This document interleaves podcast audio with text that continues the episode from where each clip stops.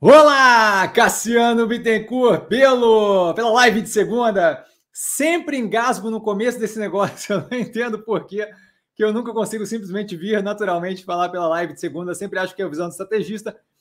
De qualquer forma, a gente começa, como sempre, com um disclaimer: o que eu falo aqui nada mais é do que a minha opinião sobre investimento, a forma como eu invisto, não é de forma alguma, modo, em geral, é indicação de compra ou venda de qualquer ativo do mercado financeiro.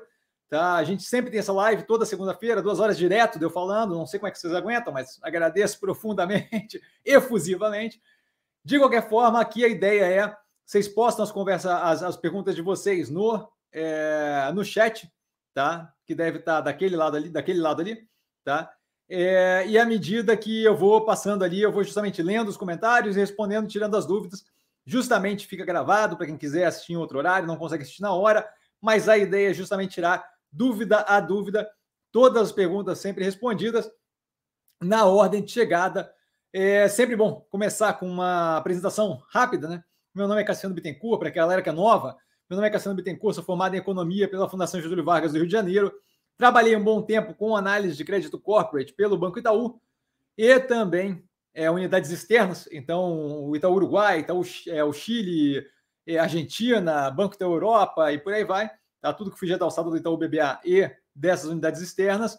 E também trabalhei pelo Banco Itaú com fundo de investimento offshore e hoje sou investidor estrategista do mercado financeiro.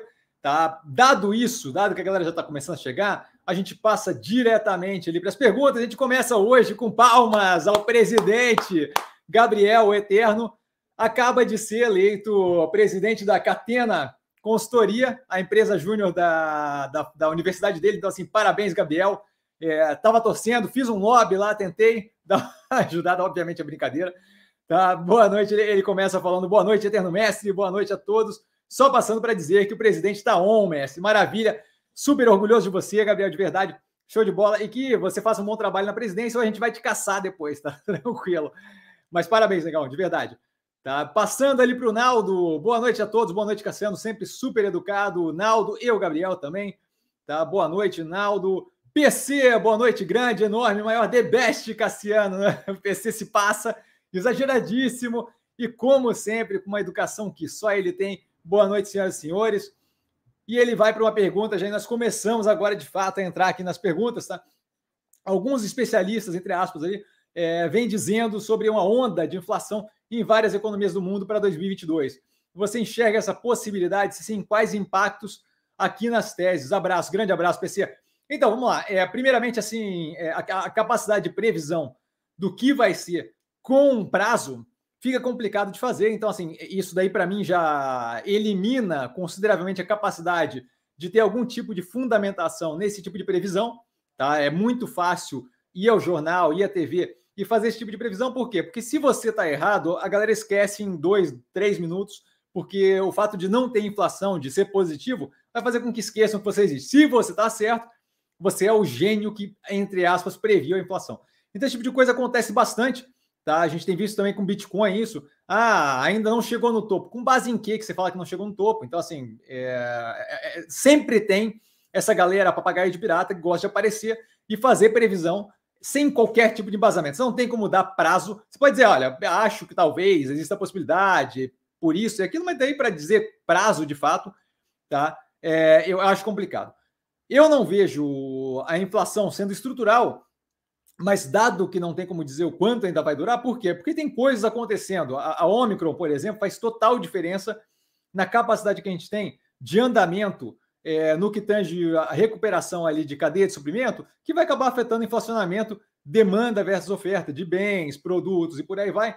Então, assim, sem saber, por exemplo, como isso fica, complicado de saber a questão da inflação, né?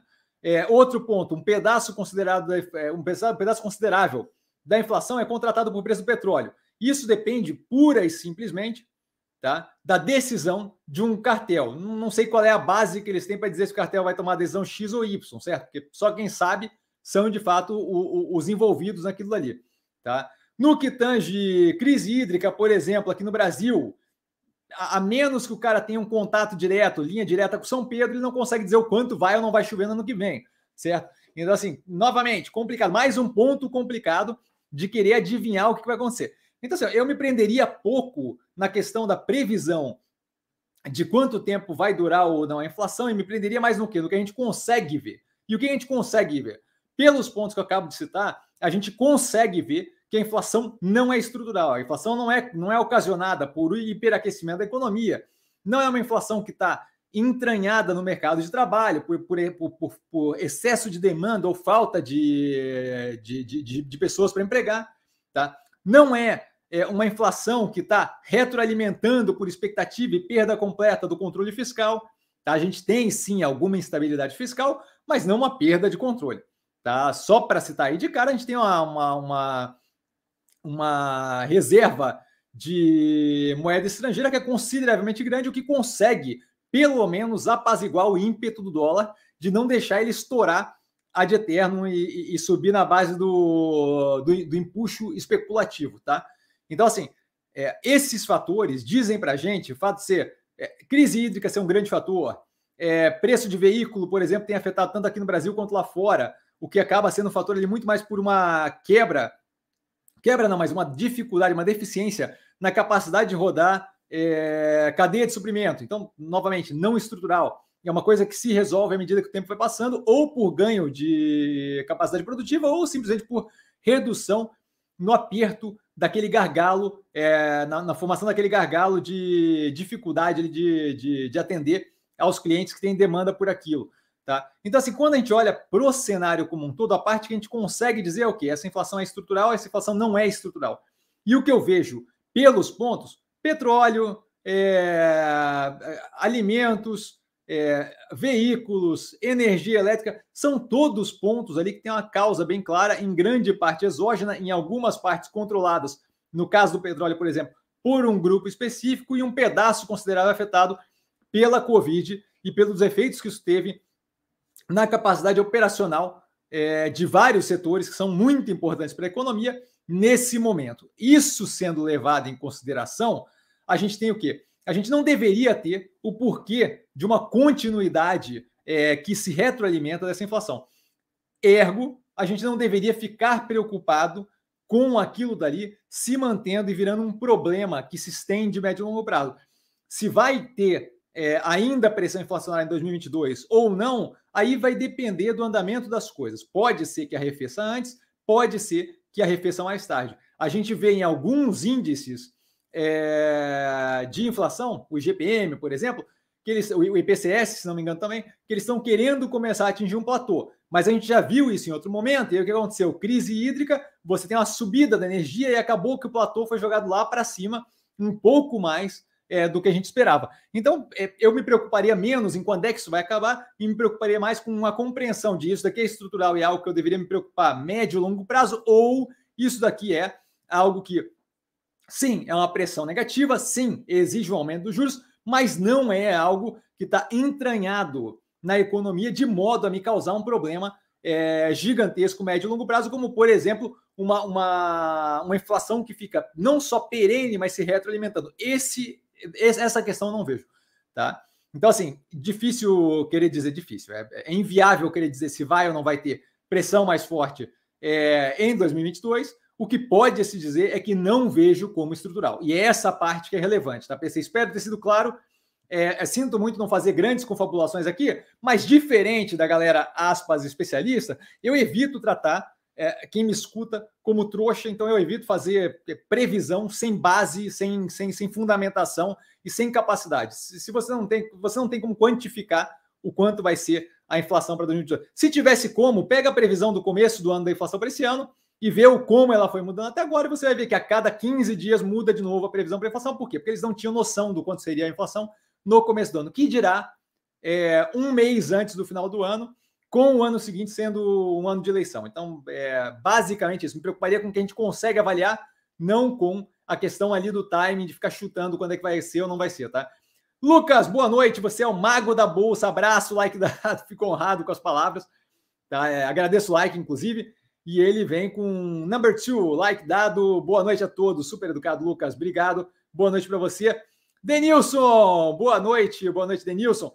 Na sua carteira tem várias ações. Arrependeu de comprar alguma? Das que eu tenho em carteira, não? Tá? É, a gente tem aí o, o, o timing é, no que tange, a gente teve um pouco de pressão agora no final do ano, com algumas questões que eu vejo como descabido, essa reação negativa do mercado, e alguns ativos ali simplesmente não tem qualquer motivo para o derretimento, caso, por exemplo, de Boa Vista, que já está ali na próxima pergunta, e Ocean Pact também não tem qualquer sentido esse derretimento todo. Então, assim, temos algum contratempo ali que afeta a capacidade da maturação da operação no que tange atingir o preço esperado, não o operacional financeiro, mas atingir o preço esperado, que atrasa um pouco aquilo, mas isso nunca foi propriamente o cerne da minha análise ali, porque essa é uma parte que eu entendo, eu tenho total compreensão de que a gente não tem como prever.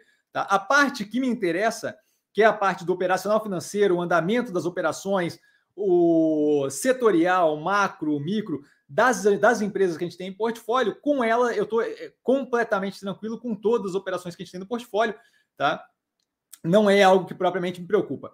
É... O, o que a gente tem justamente é isso, é um efeito de um pânico aí que afeta no curto prazo de forma mais agressiva o preço, mas isso daí é, é, é uma questão, um pedaço do porquê eu falo para vocês que é importante não ter prazo para a maturação do investimento é justamente isso, porque eventualmente a gente encontra uma intempérie ou outra, não necessariamente justificada de forma racional, e aquilo ali acaba afetando e alongando um pouco mais o prazo de maturação de vários dos ativos. Tá? Mas não estou arrependido de nenhuma das operações que a gente tem em portfólio. É, se achasse que era alguma operação negativa, não teria qualquer problema de simplesmente realizar e alocar em outro, em outro ativo, tá?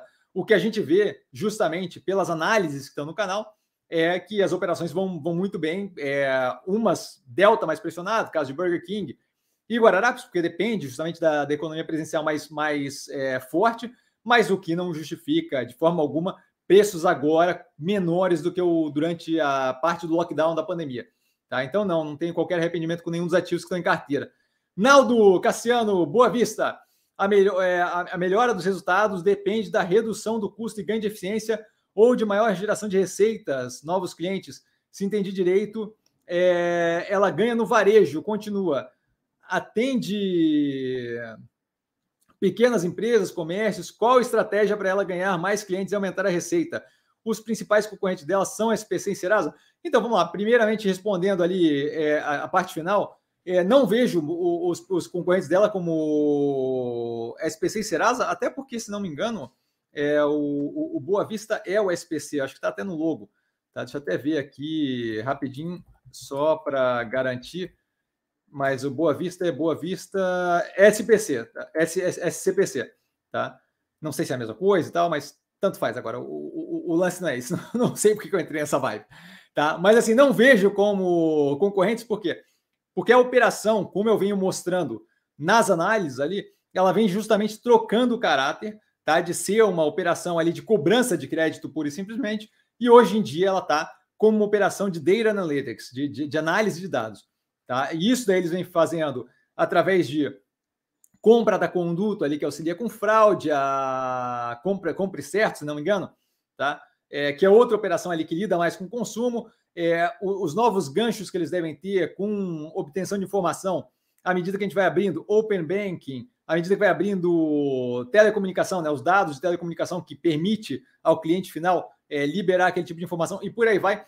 Tudo isso explicado, análise e análise. Então, a operação está fazendo toda uma migração para deixar de ser pura e simplesmente uma operação de cobrança, tá? de relatório de, de crédito e cobrança, e passando justamente a ser uma operação de análise de dados. Eles estão investindo fortemente nisso tanto na parte lá, de, eles têm agora todo um centro aí para lidar com, com dados, que está explicado umas análises atrás, não lembro exatamente como é que é o nome que eles dão para aquilo, tá? É, mas o, o, ponto é justamente esse: deixa de ser uma operação que simplesmente passa relatório de crédito, eles ainda fazem isso, mas em menor quantidade e tudo e indo na direção digital, tá? Que deixa de ser uma operação que passa pura e simplesmente relatório de crédito, deixa de ser uma operação que faz pura e simplesmente cobrança e passa a ser justamente uma operação de análise de dados. acho que isso aí amplia consideravelmente a abrangência deles, o que faz justamente com que SPC e Serasa não sejam propriamente um, uma questão, um problema. Parte do da operação entra em concorrência com a SPC e Serasa, uma parte considerável não, tá? E aí tem que ver se o SPC é o mesmo SPC que está ali no logo deles ou não, mas de qualquer forma, operações do gênero da Serasa, tá? Com relação à estratégia para ganhar mais cliente e aumentar a receita, acho que tem que ver com o time comercial deles, tá? É, o, o, que a gente tem visto é a operação paulatinamente, continuando nesse, nesse crescimento. Acho que um pedaço considerável ali que a gente vê, inclusive explicado pelo CAPEX, é justamente o desenvolvimento de produtos, tá? que eles estão tocando cada vez mais dinheiro naquilo, justamente desenvolvendo novos algoritmos tá? que permitem ali é, aferir um maior ganho com os dados absorvidos para clientes em geral que possam ser usados para áreas diferentes. O como isso vai se desenvolver, o, o, o como eles abordam o cliente, eu acho que tudo isso daí entra justamente naquela parte estratégica que eles já nem divulgam, por quê? Porque a concorrência está ouvindo tudo que, que, que, eles estão falando ali durante aquela, aquela teleconferência. Tá? Então, detalhes comerciais de como abordar mais cliente, de como ir para cima de operacionalmente, o, o, grosso do operacional, em geral, não é divulgado durante teleconferência, justamente porque é uma coisa estratégica para eles. Tá? Então, essa parte mais a fundo não, não, não, teria, teria que, teria que entrar com o time comercial deles, duvido que seria dado a informação, dado o caráter estratégico, tá? De qualquer forma, o que, que a gente vê? Independente de qual é a estratégia comercial ou não, a gente vê eles conseguindo melhorar o operacional financeiro paulatinamente a cada trimestre, o que mostra que eles estão tendo sucesso na estratégia. E mais importante do que isso, eles ainda têm um pipeline de aquisição, é, fusão e aquisição muito grande, que eles devem justamente botar em prática à medida que o tempo vai passando. Então, essa operação deve evoluir mais ainda numa direção que a gente ainda não consegue ver, justamente por não ter essa abertura é, de quais serão as, as, as, operações que vão ser adicionadas ali dentro, gerando possivelmente uma maior abrangência no campo de atuação. Caso da conduta ali que aumentou violentamente aquela parte é, para lidar com fraude, acho que nem existia antes, ou se existia era muito pequena, tá? E agora passa a ter uma relevância muito importante no, no ativo. É, ou então melhorando algumas áreas que eles eram é, não deficitárias, mas que eles tinham ali que não era propriamente forte. Caso da Compre Certo, se não me engano é o nome da operação, que ajudou ali a ampliar consideravelmente a parte de operação com, com o consumidor. Tá? Então, assim, é, o direcionamento claramente está certo. Isso é, é, é, visto claramente pelo reflexo disso, do que eles estão botando em prática no operacional financeiro, mas a parte estratégica eu duvido que eles venham abrir, justamente porque uma vez que você mostra o direcionamento que está dando, o teu, o teu competidor consegue justamente é, entender para onde você está indo e talvez cortar o caminho ou dificultar as coisas e por aí vai, tá? E aí ele comenta que ele abriu posição nela hoje, ótimo, estamos comprados lá, acho uma ótima operação, tá? Alexandre, boa noite a todos, super educado, Alexandre. Polêmica. Mestre, você acredita em vazamento de informações do mercado financeiro? Não depende da minha crença, acontece eventualmente. Tanto é que de tempos em tempos a gente tem multa da CVM, é, ou lá fora na SEC, na Security and Exchange Commission, na CVM americana, é, a gente tem algum, algum tipo de prisão ou algum tipo de retirada de licença para operar ou alguma coisa do gênero.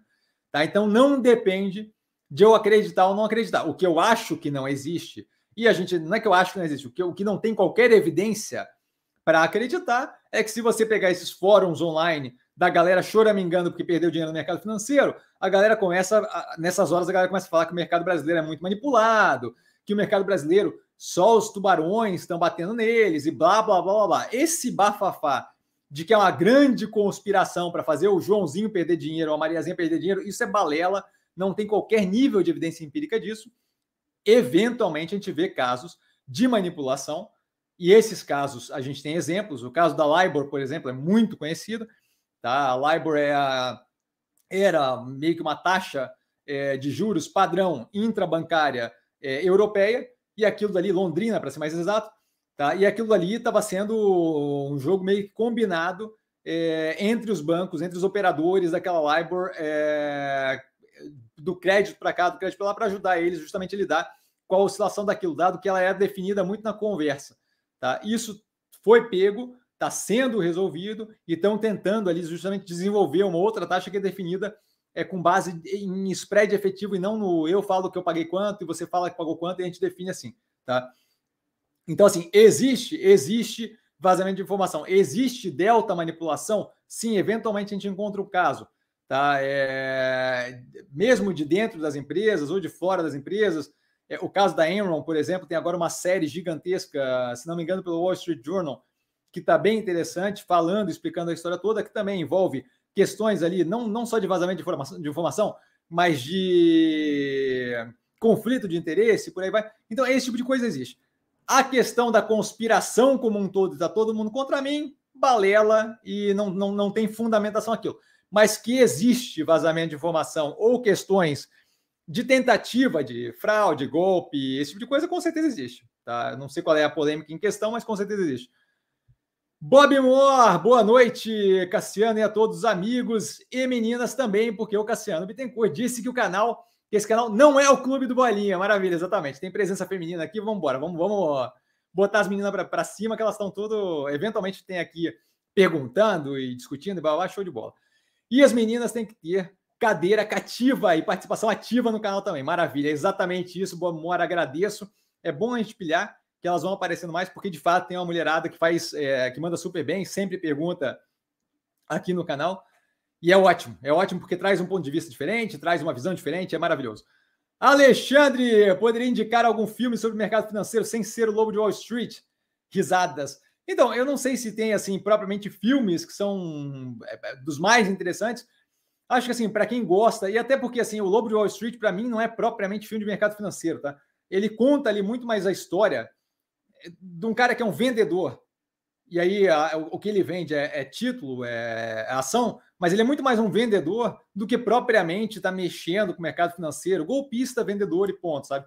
Então é muito mais a, a ideia ali de, de, de, fraudar o investidor na outra ponta do que propriamente ser investidor. Um seriado que eu acho que é legal, que eu acho que é, que é divertido de assistir, é Billions, tá? Billions, é, eu vou escrever aqui o nome, mas assim, é bilhões em inglês, tá? É, eu vou botar e jogar lá embaixo. Esse é um seriado que eu acho divertido, acho bom. Mas, novamente, assim, também envolve bastante coisa de. Tem alguma coisa assim mais de finanças normais, de investimento normal, mas tem bastante coisa também de. Ai, é, informação privilegiada e blá, blá, blá. Quando entra muito nessa vibe de crime, crime, crime, eu acho menos divertido. Eu prefiro o, o, que é de fato investimento em mercado financeiro, mas esse Billions eu acompanho e é um seriado bem interessante. É, tirando, obviamente, um outro lado ali mais, mais absurdo, que, que eventualmente coloca para dar uma graça no seriado, para não ficar muito enfadonho se, se, se, eu fizer um filme, por exemplo, de, de, da minha vida trabalhando, a galera dorme nos primeiros 10 minutos de filme, sabe? Mas, assim, esse é um seriado legal. Filme, filme em si, eu, eu acho que assim, eles são muito voltados para mostrar a parte criminosa e cassino do mercado financeiro. É, Wall Street é alguma coisa de divertido, mas, novamente, é 100% centrado em golpe, em cassino, em... Eu acho que passa uma ideia muito de que só tem como lidar com isso daqui é, se for ou tudo ou nada, ou, ou, ou no chute, ou no golpe. E eu não acho que é assim, mercado financeiro, então assim, é, perde bastante do interesse para mim. Então, eu assistiria o seriado Billions, que é que de fato vale a pena. Se não me engano, é. Agora eu não lembro onde é que tá, mas. Agora não acho que talvez HBO, mas eu não lembro qual é a, a rede que, que passa, tá? Mas é bem fácil de encontrar. Acho que uma época teve Netflix também, não sei, tá? Mas, mas é bem fácil de encontrar. Esse é um que vale a pena e é um seriado, é longo. A gente tá, acho que na quarta ou quinta temporada. É, vale a pena, isso vale a pena. Tá? Porfírio, boa noite, Cassiano, e boa noite a todos. Boa noite, Porfírio, super educado. Vitório, boa noite, boa noite, Vitório. Vitório acho que é novo no canal, não lembro de ter lido o nome dele muitas vezes, pelo menos, talvez um comentário outro. Luciano, boa noite, mestre de mais colegas, super educado, Luciano, boa noite.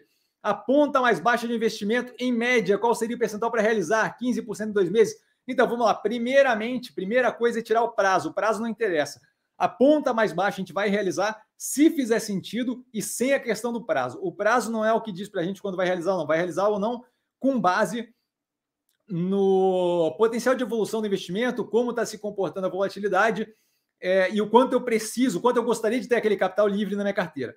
Tá? Então, assim, é, ponta mais barata de investimento, nesse momento aqui, eu realizo, é, é se tiver alguma opção mais interessante, nesse momento tem várias, e se me pagar, dependendo do ativo, um pouco mais é, do que uns 30%.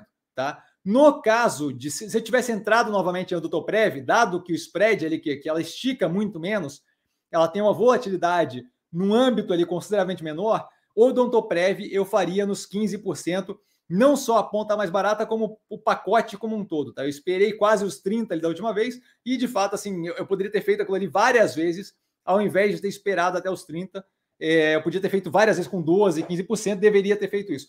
Caso de Ocean Pact, Mobile, é, Ocean Pact, Mobile, Boa Vista, É, que mais? Ocean Pact, Mobile, Boa Vista, Mosaico, que agora está praticamente flipando para banco Pan, dado que foi uh, aceito ali, né?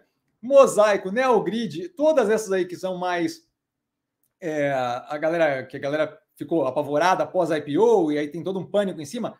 Essas eu daria 25, 30% pelo menos para liquidar a ponta mais barata porque ali tem uma baita de uma oscilação e o preço está absurdamente descontado a ponto de não valer a pena simplesmente descontar com 15%, tá?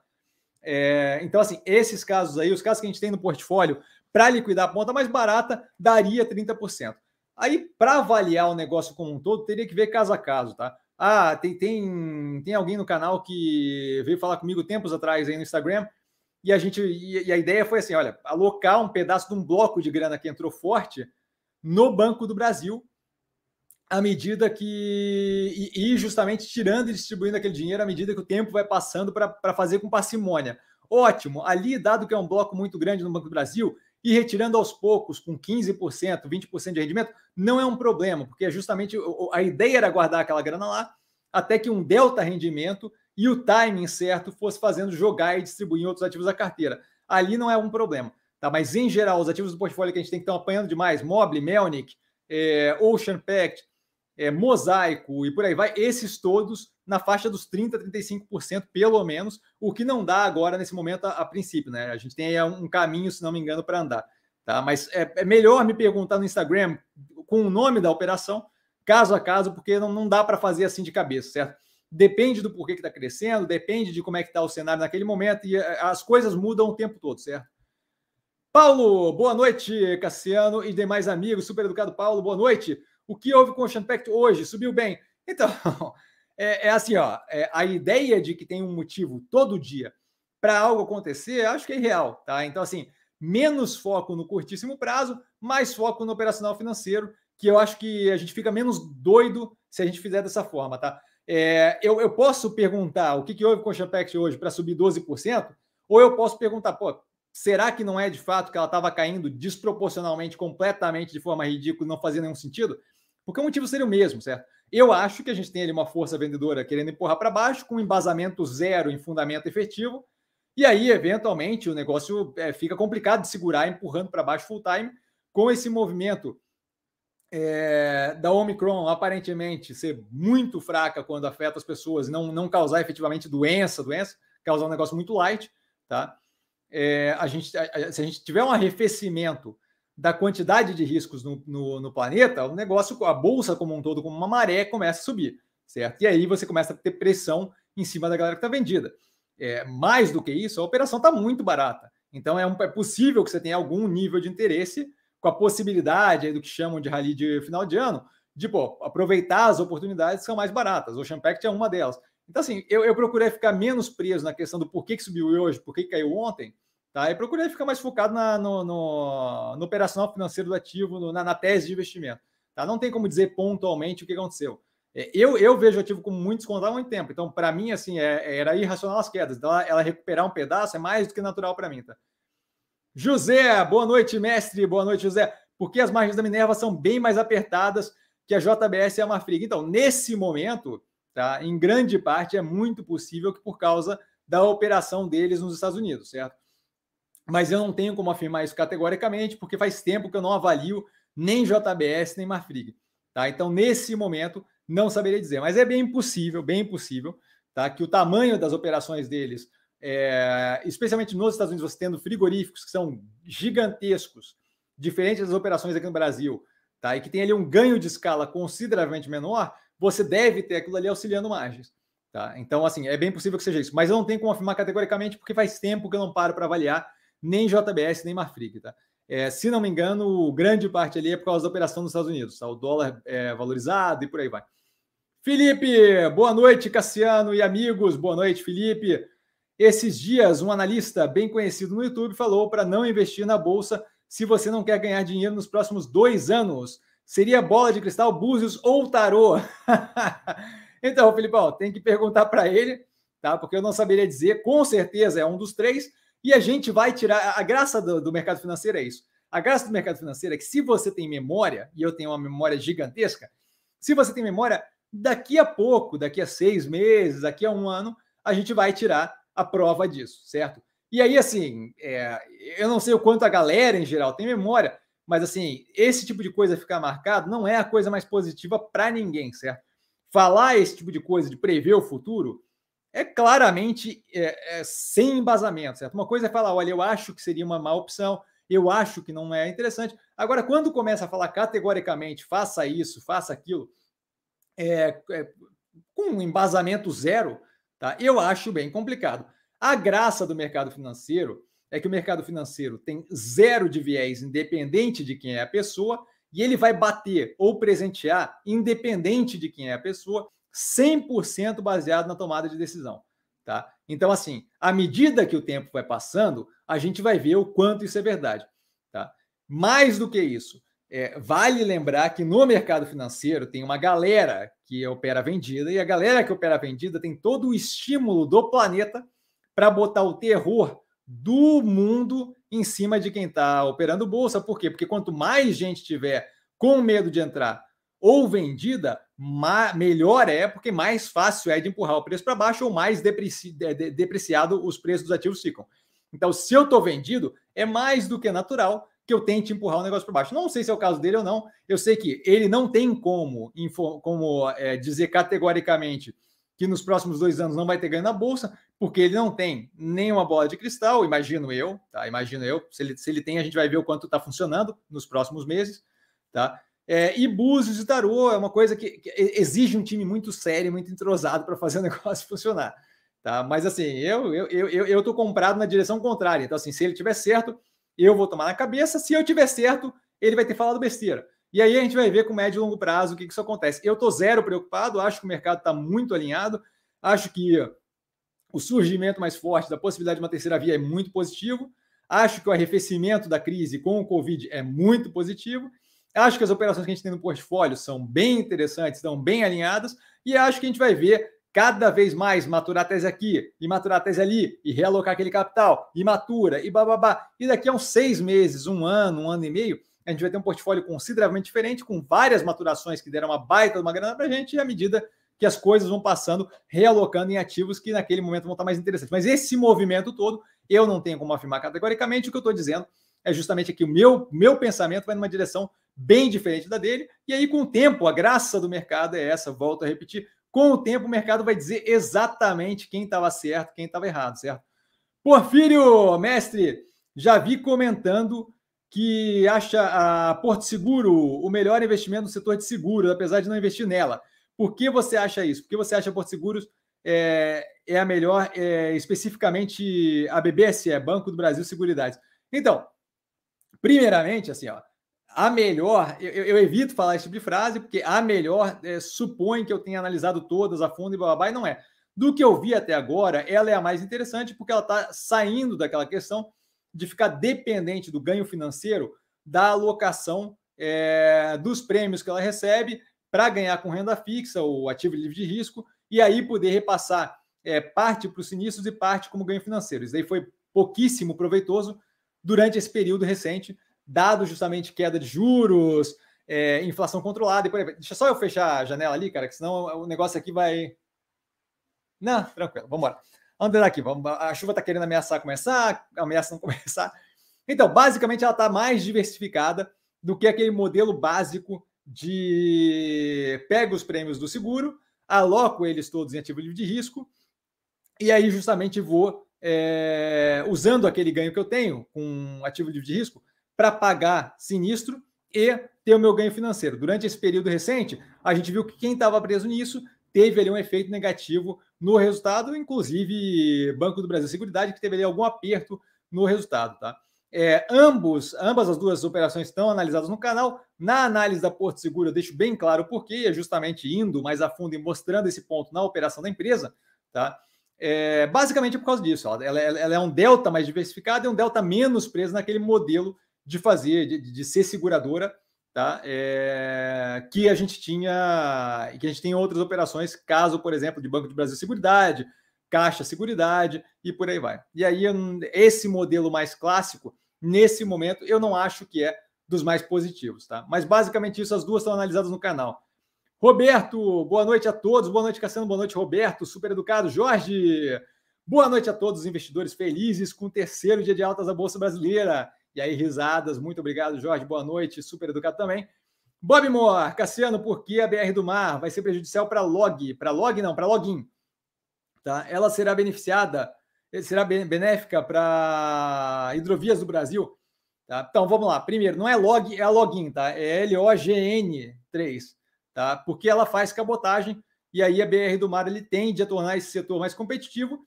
E quando você está num setor que basicamente é teu por uma série de travas legais, é, tornar mais competitivo não é propriamente algo que deve melhorar suas margens, nem auxiliar teu ganho de cliente, nem nada disso. Só um gole de água aqui, tá? Então, o primeiro ponto é cuidar para não competir, para não confundir a log com a login. A login, cabotagem L-O-G-N-3. Log é. Estou falando besteira aqui. É, log é, LOGG3 é a operação de armazém modular que a gente tem em portfólio. Então, duas coisas diferentes, tá? Então, a da cabotagem que fica meio óbvio, né? Com relação a hidrovias do Brasil, eu não vi muito a fundo quanto é, a, a BR do Mar fala de navegação em rio. Tá? Eu não acho que aquilo ali é propriamente muito é, do que está envolvido. Acho que é muito mais que pega aquela questão da cabotagem.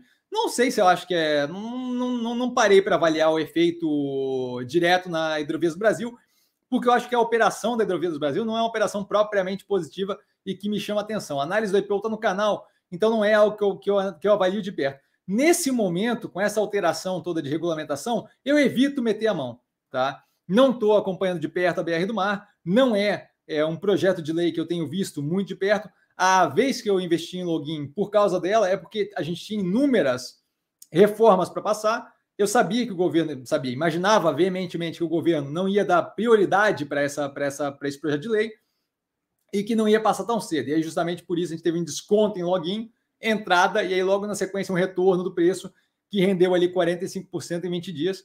Tá? Mas basicamente isso. Não saberia dizer o quanto vai. Não, não, nem sei se vai afetar diretamente a Hidrovias do Brasil, tá? Porque ela opera ali é, balsa em rio, tá? Não é, é, cabotagem da forma que a gente vê ali na, na, na, costa brasileira, como faz a login, tá? E só reforçando, não é a log, é a login L-O-G-N-3, tá?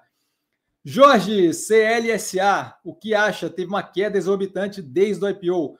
Clear Sales, está analisado no canal. Se não me engano, não lembro a fundo da operação, mas basicamente o que eu digo lá, se não me engano, é que eu prefiro a Boa Vista com a Conduto do que própria, que, que a gente tem uma diversificação melhor da operação, do que a Clear Sales, que é pura e simplesmente focada em controle de fraude. Não vejo por que adicionar uma operação específica e completamente guinada num pedaço do que eu tenho com um portfólio mais amplo, num setor que eu vejo o ganho de ter esse portfólio mais amplo, dado que eu estou lidando ali justamente com análise de dados. Tá? Então, basicamente é isso. De qualquer forma, fácil de ver, só dá uma olhada na análise da IPO do canal, onde a análise que eu faço é justamente a estrutural e não a pontual do resultado momentâneo, tá, Jorge?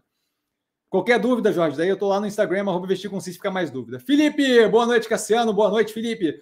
Por que você não calcula a rentabilidade do portfólio? Eu gostaria, gastaria pouco tempo para isso. Como saber se o portfólio está indo bem sem calcular a rentabilidade. Vamos lá. Fácil de responder, tá? Entendo a dúvida também.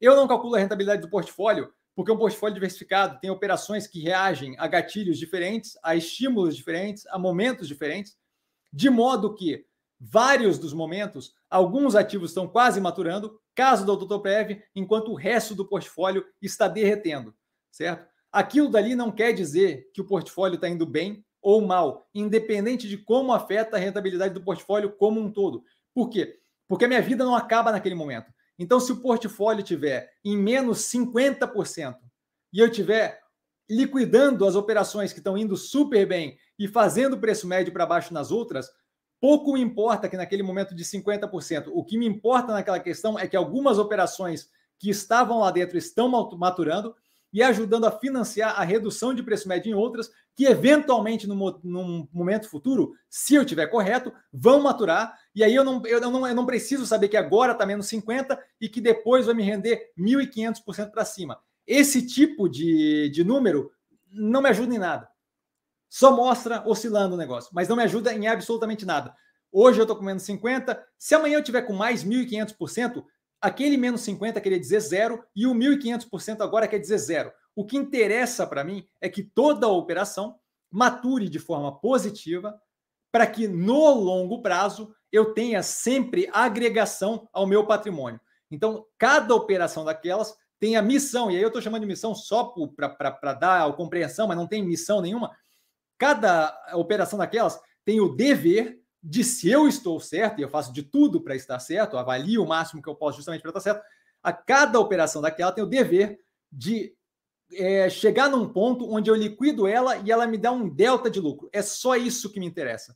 Se isso acontecer consistentemente, e eu venho fazendo isso há quatro anos consistentemente, não me importa se no dia X eu estou negativo e no dia Y eu estou positivo e X negativo e Y positivo. O que me interessa é que as operações estão maturando, no tempo que elas estão maturando, não precisa ser todo mundo maturando junto, e cada uma daquela que eu liquido vira o caixa que eu botei antes, mais um bloco de caixa que é chamado de lucro, volta para o portfólio, é reinvestido e a coisa começa toda de novo, certo? É isso que me importa, tá?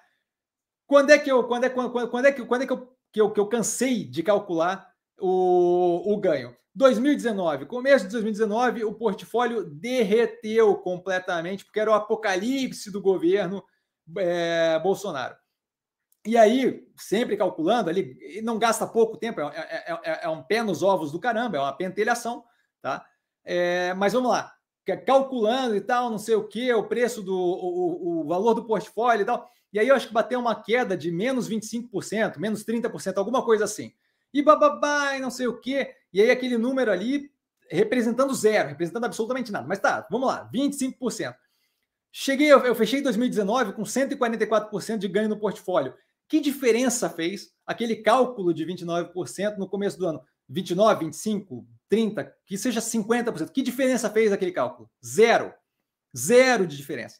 Aquele cálculo não me disse absolutamente nada sobre o andamento das operações. Eu continuei é, investindo da mesma forma que eu faria, baseado em operação, nas, nas empresas que estavam no portfólio, e fechei o ano com 144% de, de, de ganho.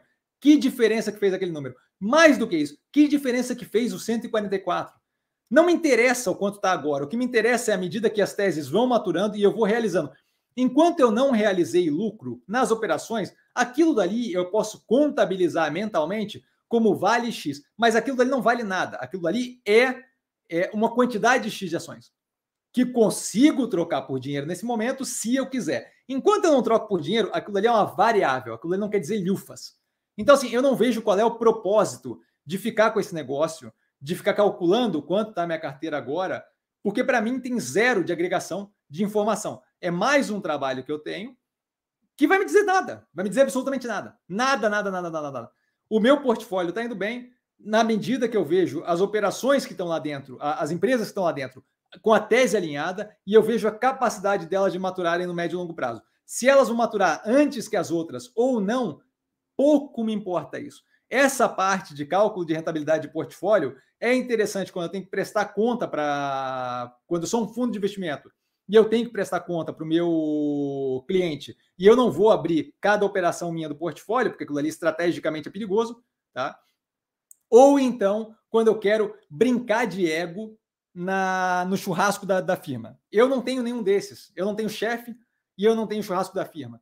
Então, assim, eu não tenho que prestar conta do portfólio de como está andando, eu posso avaliar a informação operação a operação sem problema nenhum, tá? E eu não tenho qualquer interesse de ficar de, de, de rolo de ego. Ah, meu rendimento está X, meu rendimento está Y. Pode ver que, se não me engano, acho que é a primeira vez que eu cito os 144% em 2019. Por quê? Porque para mim tanto faz aquilo ali. Não é o ponto, certo? Não é o cerne.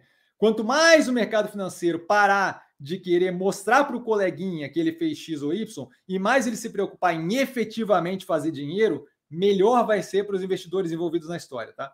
Então, assim, não vejo qualquer. Acho, acho que ficou claro aqui por que eu não vejo qualquer propósito de calcular o portfólio. As teses vão maturar quando vão maturar, as operações vão ser liquidadas quando vão ser liquidadas. Só me interessa que a operação seja liquidada acima do preço que eu paguei. Muitas vezes consideravelmente acima, caso da Apivida, por exemplo, que realizou com 142% de rendimento, algumas vezes menos, caso da Doutoprev, que foi com 24%, 25%, se não me engano. Tá? Mas o, o, o como está oscilando no meio tempo, ponto A e ponto B, é isso que me interessa. Contanto que eu consiga realizar todas elas com lucro, tanto faz o númerozinho que está marcando agora como do portfólio.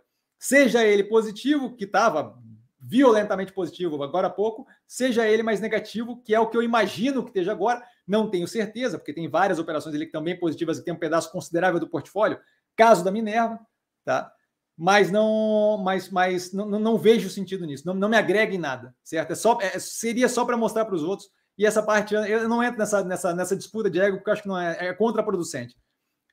Paulo, B3SA, o que está acontecendo com ela? Bom, é assim, ó, Paulo, dá para fazer essa pergunta para cada um dos ativos do portfólio, certo?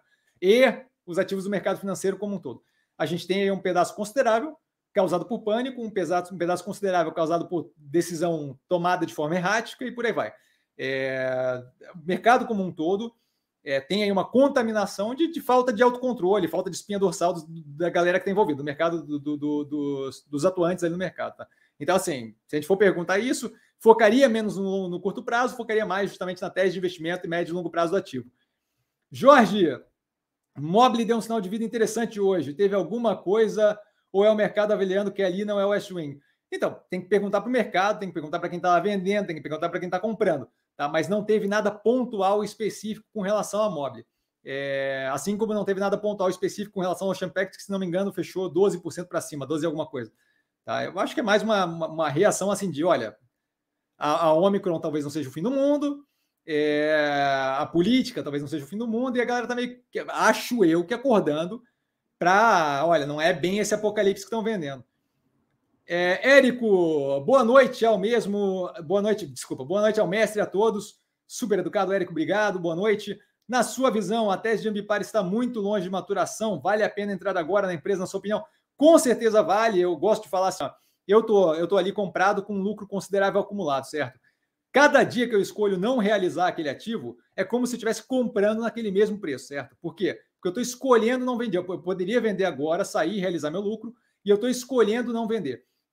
Se eu tenho oferta dele a 40, sei lá quanto é que está, 39, 43 reais, se eu tenho oferta dele nesse preço eu escolho não vender e para mim é custo zero vender, eu estou escolhendo recomprá-lo para mais um dia naquele preço, certo?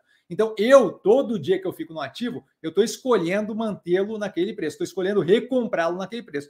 Então, obviamente, levando em consideração esse, esse, ponto de vista, eu vejo como uma ótima opção. Tá? A questão da tese está longe da maturação, eu acho que está distantíssimo, e isso é ótimo para a gente. Por que, que eu acho que está distantíssimo? Porque ESG, Environment, Social e Governance, é, meio ambiente, social e governança, é algo que está começando a ganhar atração agora. Então, é todo um mercado que cada vez mais vai ser exigido, estimulado e, e ter um espaço ali para crescimento, da qual ela vai participar como basicamente uma das que implementou aquilo no Brasil. Tá? Então, assim, tem um espaço gigantesco para crescer. Para para pensar no caso da Tesla, tá? Não é o mesmo mercado, não estou falando que o preço vai se comportar da mesma forma, mas para pensar na, no caso da Tesla, no, no sentido de eu não estou entrando no mercado, eu estou desenvolvendo o mercado do zero, tá? O que a Ambipar faz lembra o caso da Tesla, no sentido de que a Tesla começou a querer, é, é mais incipiente ainda, mas começou iniciando um conceito que ninguém sabia se de fato ia ter muita atração e ia dar certo, tá? E criando um mercado do zero. Quando eu crio um mercado do zero, eu vou crescendo, tomando aquele mercado e aquele mercado vai crescendo também. Então, quanto mais market share eu tenho, ou, ou mesmo com market share estacionado, o, o, crescimento do mercado por si só já me dá um crescimento muito agressivo. A mesma coisa deve acontecer em menor escala, porque a Ambipar não está tendo que provar o conceito da coisa, tá? Desculpa, gente, mas a mesma coisa deve acontecer no caso da Ambipar com lidar com rejeito, crédito de carbono e por aí vai. Eu estou operando num mercado que ainda é muito incipiente, é, é uma coisa parecida com embalagem é, sustentável e a Clabin. Eu estou é, entrando no mercado que ainda está muito incipiente, ainda tem muito para crescer. Então tem todo um espaço ali para tomar. E eu sou first to market, eu sou o primeiro a, a chegar no mercado, eu sou um dos primeiros a estar ali. E isso daí estende a maturação da tese, aumenta a capacidade que eu tenho de crescimento, aumenta o meu potencial de, de fato, é, ter uma relevância muito grande no mercado, que é muito positivo, e isso daí estende a tese consideravelmente, é muito positivo. Acho que vale sim é, como ativo, tanto é que eu estou comprado e poderia realizar nesse preço. Poderia ter realizado nos 70, né? 60 e poucos. É, deu um delta de realização, por quê? Porque eu, começou a ficar muito grande no portfólio e eu queria ajustar o tamanho dela. Então, dei um haircut, tirei um pedacinho quando bateu ali perto de 70. É, mas basicamente isso, tá? A lógica lá da, da tese de investimento continua a mesma. Marcos, se a Boa Vista desse informações críticas da atividade com a captação de clientes, ficaria um delta bravo. É, é verdade. Marcos, muito bem lembrado. Então, exatamente. A gente não quer esse tipo de informação, porque, de fato, se ele soltasse esse tipo de coisa, a gente teria um problema nas mãos para resolver. Jorge, os brasileiros andam desesperados atrás de dinheiro rápido. Acho que grande parte sempre foi assim, não só no Brasil, mas a ideia de bolsa de valores, como ficar rico do dia para noite. Aliás, voltando à história lá do filme, eu acho que é isso que aquilo ali promove, sabe? Quando, você, quando, você, quando tudo que você tem de filme, é, de investimento, é Lobo de Wall Street, o próprio Wall Street e por aí vai, a ideia que passa é de que aquilo ali só serve para tentar ficar rico do dia para noite, que é tudo baseado em fraude, tudo cassino, sabe? Então é terrível. Agora, além da febre, ele continua, né? agora, além da febre das criptos, estão negociando milhas. O que você acha disso? Eu não me incomodo com a das milhas. Por quê? Porque milha, de fato, você tem um underlying asset, você tem o direito a fazer uso de um equipamento aeronáutico e até a troca daquilo ali por, por outros bens, produtos e serviços. Então, assim, você tem, de fato, algum tipo de valor por trás daquilo. Não tendo inflacionamento daqueles preços da milha, tá? não tendo discrepância de, de, de, cada milha passar a valer 10 mil vezes o que valia antes, eu não vejo como problema, é uma moeda de troca. A questão com a cripto é justamente a valorização excessiva, dado que você não tem, em grande parte ali, qualquer tipo é, de patente sobre a tecnologia usada, é uma tecnologia aberta, por exemplo, do Bitcoin, tá? Então você não tem como, não é como se tivesse um, um, um curral tecnológico ali que você pudesse usar para justamente justificar aquela valorização. Agora, negociar a milha é, sem ágil, eu não vejo qualquer problema. Tá, é uma moeda de troca, certo? É uma moeda de troca. É, é, você ganha aquilo ali com uso de. Eu, eu, ganhava bastante com uso de cartão.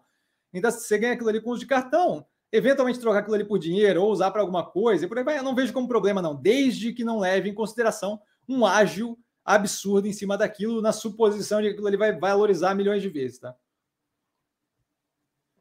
Fernandinho, ah, e aí, só botar na tela ali, né? O, o nome do seriado, Billions. Fernandinho, boa noite, Messi. Boa noite, Fernandinho. Excelente resposta. É, sábado sobre margens nas operações do Frigos. Eu fico feliz, Fernandinho, porque de fato foi uma pergunta que você fez ali no Insta, né? Me mandou o gráfico já, então fiquei, fiquei feliz que, que deu certo, tá, cara? Obrigado. Brunão, boa noite, mestre. Boa noite a todos, sempre super educado, Brunão. Boa noite, Daniel. Boa noite, boa noite, Daniel. Daniel, acho que é novo. Tá? Bem-vindo, cara. Fernandinho, em outra live perguntei sobre estar é, a economia em recessão técnica. Agora voltam com esse tema, a imprensa ente, é, entendida, entre aspas, ele fala, né? Imprensa entendida. Todos afirmando que o PIB recuou 0,1% de julho a setembro, é, estando o país. E aí ele fala que segue estando o país é, em recessão técnica. E agora procede? Então, procede, o termo procede. A questão não é o, o termo proceder ou não. É, não acho que a gente deveria brigar com fato. Tá? Recessão técnica é um, é um termo criado tá, para explicar uma situação. É, é uma situação onde você tem um ou mais, dois, dois ou mais trimestres, tá? pelo menos dois trimestres, onde você tem um, um, um PIB negativo, a evolução do produto bruto, do produto interno bruto negativa. Isso aconteceu? Isso aconteceu. Isso responde aquele termo criado pelo ser humano para explicar a situação? Responde. Então existe uma recessão técnica, não é a, briga não é com isso, tá? Existe uma recessão técnica? Existe uma recessão técnica. A minha briga é com a relevância desse fato, tá? Existe uma recessão técnica? Sim, show de bola. Hum, e, sabe, qual é, qual é o ponto da história? Porque, assim, eu vejo bastante gente repetindo esse, esse, esse, esse, esse, esse termo, o que, eu, o que eu não vejo é a galera justificando qual é a relevância disso agora, nessa fase do campeonato. Ninguém sabia que a gente tinha questões econômicas que iriam ter algum tipo de efeito negativo médio e longo prazo? Sabia. É, é, é, é mais do que natural. Com as decisões que estão sendo tomadas com relação à política, é, fiscal e por aí vai, é mais do que natural que a gente tenha algum nível é, de, de questão com relação a crescimento. Mais do que isso, é, quando a gente olha ali é, a, pandemia, a gente achou que ia ser um negócio que eventualmente ia resolver e começou segunda onda e onda aqui e onda ali. Toda vez que você tem um receio da continuidade de uma pandemia que, que, que ainda não virou endemia, você começa a ter o quê? Segura investimento, segura demanda e por aí vai. Tudo isso vai causar uma, uma redução ali, por mais que leve, é, no PIB, mais do que natural. É, o, a parte que eu não que eu não entendo, não entendo, não, eu entendo perfeitamente. O jornal ele não vai vender jornal se ele falar é, de forma parcimoniosa, vimos uma queda leve no PIB. Hum, ninguém vai abrir aquela página, certo? Quase vários palavrões aqui. É, agora, quando eu falo Brasil em recessão técnica pela segunda vez em uma década, ou qualquer coisa do gênero, chama atenção, pela segunda vez em dois anos, chama atenção, e aí sim, eu, eu, eu primeiro gera aquele pânico que vai fazer com que eu acompanhe o jornal mais vezes, segundo, chama atenção e eu, e eu efetivamente clico na, na notícia. Tá? É, a, a, relevância de o Brasil estar numa recessão técnica, eu acho que é zero. Primeiro, porque já estava precificado o PIB, essa é outra coisa que eu não entendo. A galera reage ao PIB como se o PIB fosse a primeiro, o primeiro sinal que eles têm daquilo que está acontecendo. E não é. Não é. O PIB saiu quando todos os resultados do, do, das empresas brasileiras já tinham saído. Meu amigo, se naquele momento você não sabe o que está acontecendo com a, com a, economia, você deveria se aposentar. Porque se depois dos resultados das, das operações que tem em bolsa liberarem tudo, você não tem ideia de como está a economia, de quem representa efetivamente grande parte da economia, a capacidade analítica foi a zero, certo? Então, assim, a ideia de que o PIB como um todo é relevante, essa eu acho que é uma ideia que é meio falha. O PIB é a última coisa que sai, é uma estimativa bem, é, bem, bem conta de padeiro no, no, no, no guardanapo, tá? E é a última coisa que vai sair. A hora que o PIB sai, eu já sei se os ativos do portfólio estão bem localizados, se os ativos do portfólio estão interessantes ou não. Outro ponto é esse olhar para o PIB diretamente e falar, putz, meus investimentos vão dar certo, vão dar errado, é a mesma coisa que olhar para o Ibovespa e falar, meus investimentos vão dar certo, vão dar errado. O que interessa é o portfólio que eu tenho constituído. O portfólio que eu tenho constituído não necessariamente pega a, o, a economia brasileira como um todo. O nosso portfólio aqui ignora solenemente grande parte do setor econômico brasileiro. A gente ignora solenemente minério de ferro, por exemplo, mineradoras aço, ignora solenemente. Nesse momento, o portfólio ignora solenemente. É um pedaço considerável. Petróleo, a gente tem a Ocean Pact, que é uma prestadora de serviço para operação de petróleo. Mas petróleo em si, o portfólio ignora solenemente. Então, assim, é, é, PIB indo bem, PIB indo mal, é, Ibovespa indo bem, Ibovespa indo mal, a parte que me interessa é como é que está o portfólio que a gente tem montado, certo? Então, é, procede, sim, procede. A, a gente não pode ficar perdendo tempo brigando com fato. Então, sim, existe uma recessão técnica acontecendo. O ponto que a gente tem que se perguntar é assim, qual é a relevância dessa asneira? A relevância é zero. Tá? Esse é o grande ponto. O ponto que a gente tem que avaliar é o como estão sendo tomadas as decisões daqui para frente, o que, que aquilo ali reflete nas operações que a gente tem no portfólio e como aquilo ali vai afetar o nosso médio e longo prazo do portfólio. Tirando isso, o resto é, é, é tudo assim, ó, papo interessante, é legal conversar tomando cerveja, mas é isso, é, a relevância para a gente é zero. Tá, Fernandinho? Espero ter sido claro. Naldo Cassiano, o que acha do Free Float da Guararapes? A maioria gosta da régua de no mínimo 20%. Então, eu, novamente, segurando o palavreado, tá? É, eu, eu, eu, eu, eu veementemente pouco me importo com que a maioria gosta, tá? A maioria pode é, fazer o que der vontade, festar, é, ir às cucuias, é, como diria é, o, o sábio de forma educada. Tá? Essa parte do que a maioria quer, não quer, zero de preocupação. Tá? Essa, a, a ideia de que o que a maioria quer tem qualquer relevância é simplesmente triste. Zero de relevância, zero de preocupação. Para mim, acredito que é importante que o ativo tenha mais de um milhão, um milhão e meio diário de volume monetário, em média, pelo menos, tá negociado. Qualquer coisa mais do que isso é, é interessante. Se o ativo está muito próximo de um milhão, dois, um milhão, 2 milhões, 1 milhão diário de negociação de reais, tá? não de ações, mas de reais, aí começa a levar em consideração assim, o, quão, o quão positivo é ou não é ativo, porque eu não quero ficar preso ali dentro daquele volume monetário é, e ir para 200 mil, 500 mil reais. Tá? Mas tirando isso, zero preocupante. Tá? Até porque assim, ó, é, a, ideia ali da régua do 20% é ridícula, porque 20% do Banco do Brasil não se compara com 20% da Guararapes ou não se compara com 20% da Ocean Pact, certo? Então, assim, a ideia de que é 20% faz zero de sentido. Por quê? Porque aquilo dali tem que ser adaptado à minha capacidade de entrar e sair do ativo, não adaptado à, à quantidade geral. Tá? 20% de negociação do Banco do Brasil não tem qualquer comparabilidade com 20% de negociação do Guararapes. Então, eu vejo como zero de relevância isso.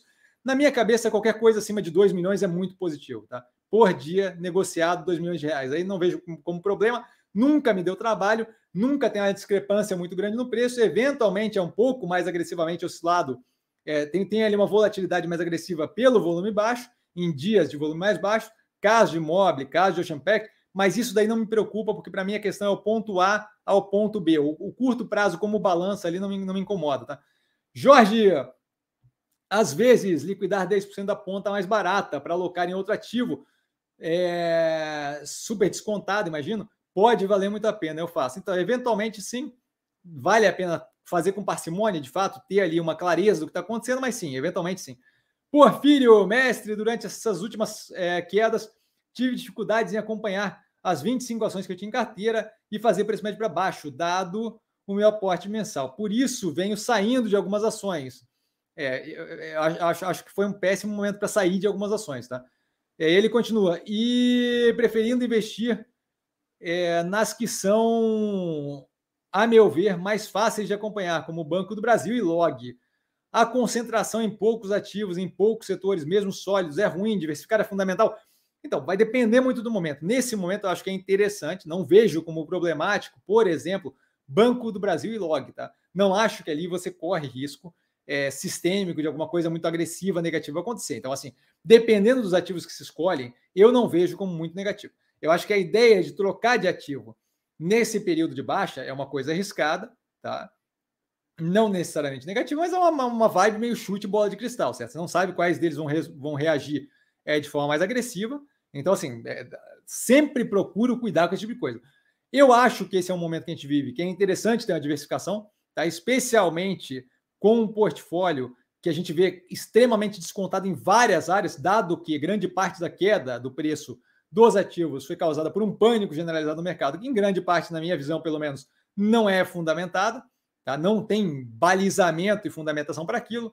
Então, eu acho que vale sim dar preferência para redução do risco sistêmico, diversificação do portfólio, justamente porque aquilo dali te permite assistir a maturação de alguns dos ativos e aquilo ali virar reinvestimento em outros que ainda estão descontados. Isso acontece com mais facilidade se eu tenho um portfólio mais diversificado, tá? Então, nesse momento, acho que é fundamental. Não é em todos os momentos que será assim.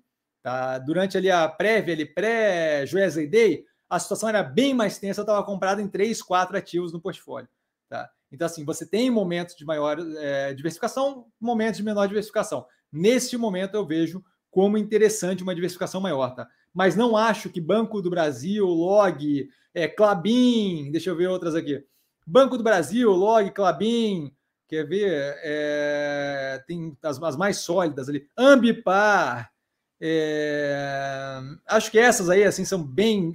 Energia elétrica também é, você pegar ali Neoenergia e tal, não acho que essas operações vão te dar um trabalho propriamente de concentração nem nada disso. São operações que no médio e longo prazo vão ir muito bem, independente.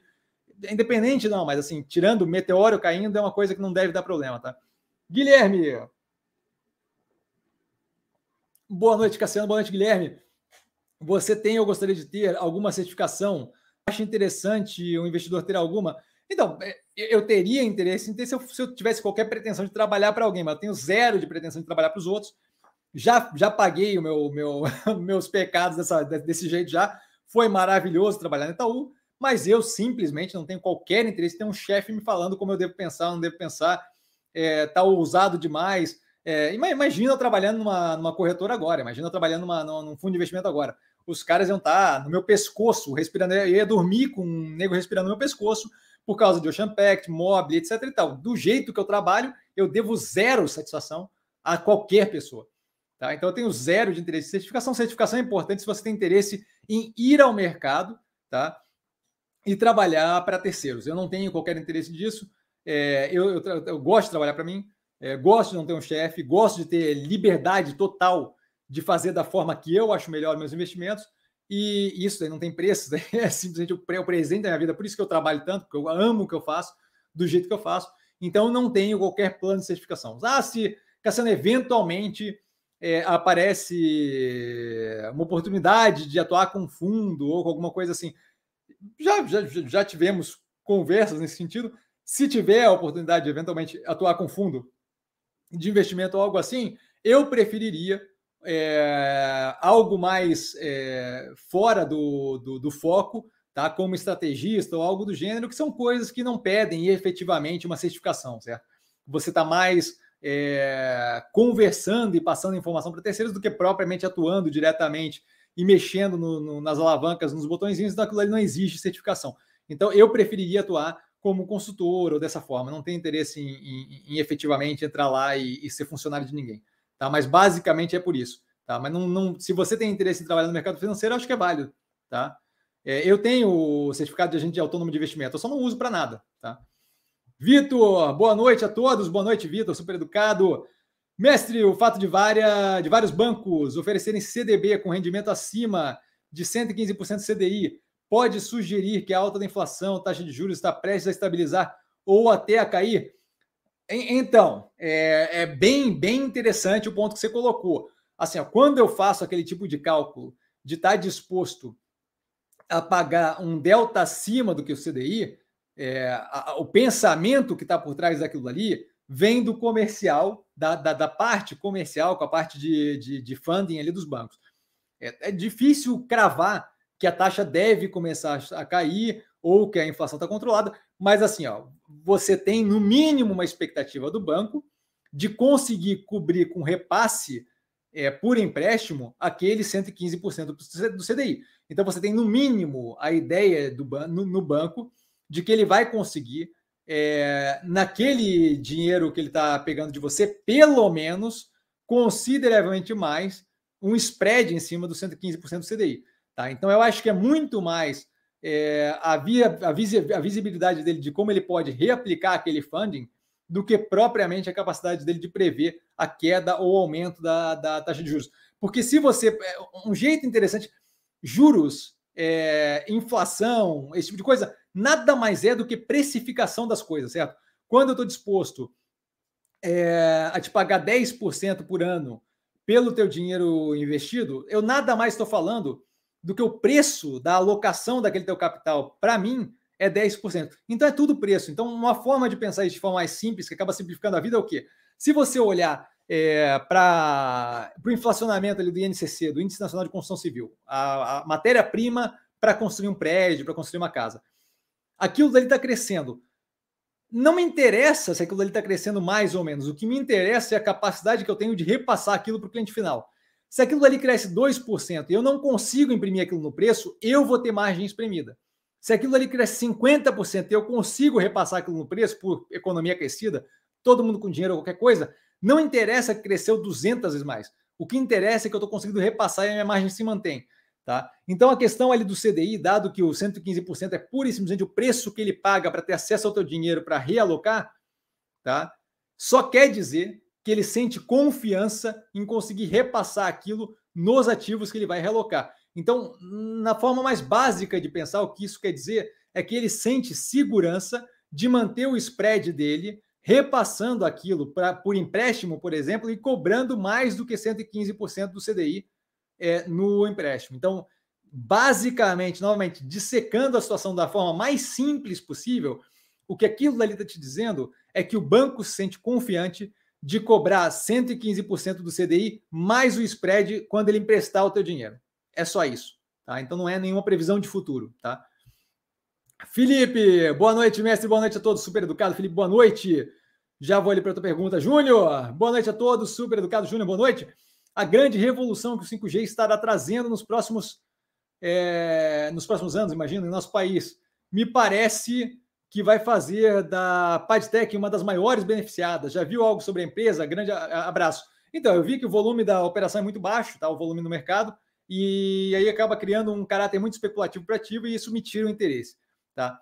É, acho que assim a gente tem que cuidar com a, com a previsão de muita bonança com relação à empresa que não é provavelmente uma operação das maiores do mundo, tá?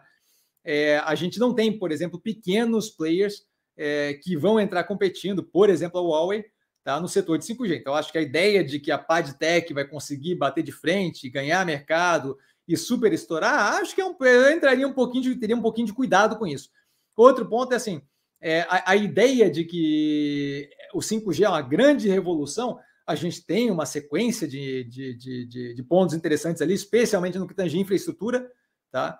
mais ainda no que tange é, IoT, Internet of Things, tá? Mas assim, daí para ser uma grande revolução, a gente tem que ver como as coisas vão se desenvolver, especialmente pensando que o Brasil é um país que tende a, a, implementar esse tipo de coisa consideravelmente mais vagarosamente. Se a gente olhar carro elétrico aqui no Brasil, por exemplo, complicado, né?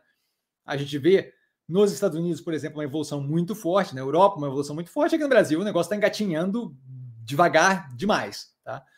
Então, assim, eu cuidaria com esse tipo de é, ideia que a coisa vai dar super certo e vai explodir e a Padtech vai se, vai se beneficiar. Cuidaria é, ser, fortemente com isso. Se o setor de fato é revolucionário, não faltam Siemens, é, Huawei e operações de fato estruturadas, gigantescas para aproveitar esse tipo de mercado.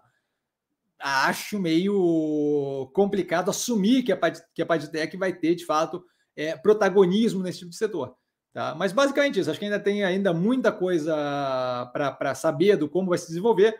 Esses, é, é, essas, esses encaixes é, de, de, de disputa comercial e parceria comercial, acho que vai levar um tempo para se desenvolver, e não acho que a Padtech é a principal no setor. Então, cuidaria é, com isso. Eu não tenho interesse na empresa, basicamente porque o volume é muito baixo. Eu dei uma olhada tempos atrás, tá? Me pediram para avaliar, eu ia avaliar, mas o volume é muito baixo. Perde seu interesse por causa do caráter especulativo que a gente fica com ela, tá?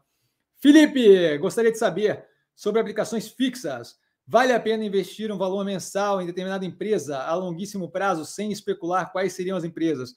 É, então, sem especular não existe, tá? Porque dado que, é, dado que especulação é você tomar uma decisão baseada no que você acredita que vai acontecer, e dado que a gente não tem certeza de nada do que vai acontecer a longo prazo nas ações, a gente está sempre especulando por definição. Eu entendo o que você quer dizer, eu só quero só deixar claro o conceito, tá? Só porque eu gosto de clarificar o conceito aqui, por quê? Porque cada vez que eu clarifico um conceito aqui para vocês, e eu não sei se clarifico é uma palavra, mas assim, vocês estão entendendo o que eu estou dizendo, mas cada vez que eu deixo mais claro um conceito aqui para vocês, a gente fomenta e estrutura mais um pedacinho, um bloquinho de conhecimento, isso aqui vai para o longo prazo. Então, assim, basicamente, a primeira coisa que a gente precisa entender especulando a gente está.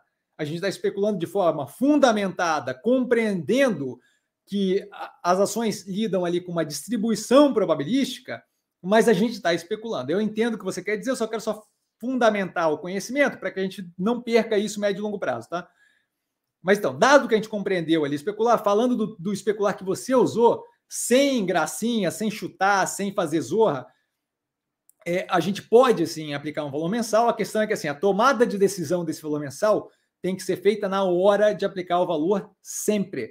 Então eu posso te dizer onde eu aplicaria neste momento, mas daqui a um mês a pergunta vai ser respondida de outra forma, e daqui a dois meses de outra forma, e daqui a três meses de outra forma.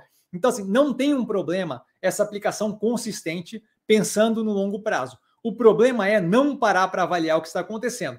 Outra coisa, os, as aplicações que você faz hoje, elas têm que ser acompanhadas. O longuíssimo prazo é do teu patrimônio se construindo, mas não dá para querer dizer hoje como é que um frigorífico vai estar daqui a 10 anos. Então você pode aplicar hoje no frigorífico, pensando no longuíssimo prazo, daqui a pouco aquela tese matura, você realiza aquele investimento e aplica em outra coisa pensando no longuíssimo prazo. Por quê? Porque eu não tenho como fazer uma linha do tempo e achar que daqui a 100 anos vai estar igual. Tá? 100 anos foi uma hipérbole só para para fazer, me fazer entender, tá? Só isso. Mas então, assim, sim, pode ser por é, investimento mensal, sim, pode ser por investimento mensal pensando em longuíssimo prazo, não, não pode ser uma ideia que eu travo agora e penso ad eterno que aquilo ali vai acontecer. Então, por que que tem, senão, senão não faria sentido ter movimentos da semana. Todo final de semana, todo domingo, às sete da noite no canal, tem um vídeo que sai com o que eu vejo de mais descontado no portfólio. Por quê? Para garantir que vocês tenham noção do que, que tem de mais interessante para alocação com base no preço da sexta-feira. Então, segunda-feira entra mais ou menos colado naquilo, dá para entender para onde estamos indo, onde é que a gente está. Por que, que tem análise acompanhando cada trimestre das operações de portfólio? Porque não adianta eu colocar o dinheiro lá dentro e esquecer que ela existe. Porque as coisas mudam, o mundo evolui. Se tem uma constante na vida, é a mudança das coisas, certo? Então eu tenho que fazer o acompanhamento constante.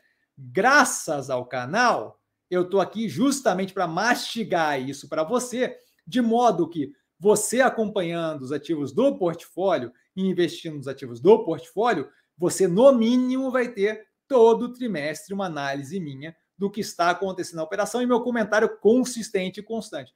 Cassiano, não tenho interesse no teu portfólio, quero investir fora do teu portfólio. Maravilha! A gente tem uma live de duas horas na segunda, da qual você está participando agora, onde eu tiro dúvidas, está vendo justamente eu responder. Uma live no sábado, patrocinada pelo Warren, de uma hora. Esse, essa do sábado meio que fecha a semana, a da segunda meio que abre a semana após o primeiro pregão. Então são momentos diferentes, então dá para ter toda aquela vibe, tá? De pegar conhecimentos diferentes.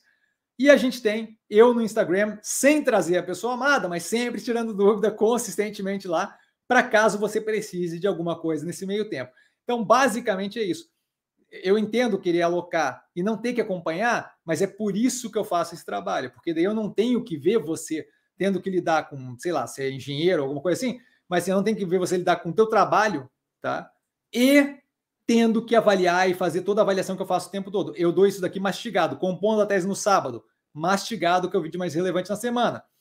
É, as análises, mastigado, dúvida tirada na segunda-feira por duas horas, dúvida tirada no sábado por uma hora. E o Instagram sempre disponível, tá? Então, basicamente é isso. Espero ter sido claro, Felipe. Marcelão! Muito boa noite a todos. Marcelão sempre super educado. Muito boa noite, Marcelo. O senhor, o senhor é ótimo, ele é sempre o senhor. É impressionante, sempre do risado. O senhor pensa em correlação é, e descorrelação. Descorrelação seria é, não haver, tá? A ausência de correlação entre empresas na hora de agregarem um papel da a, a carteira. Com certeza eu levo em consideração correlação entre ativos. Por quê? Tá? Porque risco sistêmico vem justamente, por exemplo, quando eu coloco tudo no setor, o risco sistêmico vem não porque o nomezinho do setor é o mesmo, o risco sistêmico vem, o sistema, o risco sistêmico vem porque o setor é, acaba sendo influenciado pelos mesmos é, fatores, de modo que a gente tem justamente correlação entre as operações ali é, alocadas, tá? Só um golinho de água, por favor, que a garganta está pegando aqui. Então, o que acontece?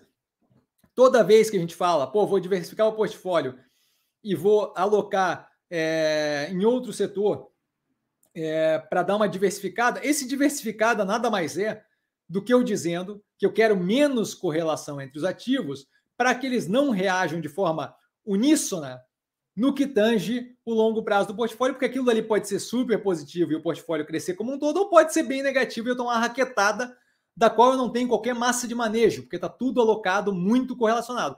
Então, sim, a ausência de correlação ou a correlação positiva ou negativa é sempre levada em consideração. Pô, Cassiano, o que é correlação negativa? Correlação negativa é quando eles reagem de forma contrária, tá?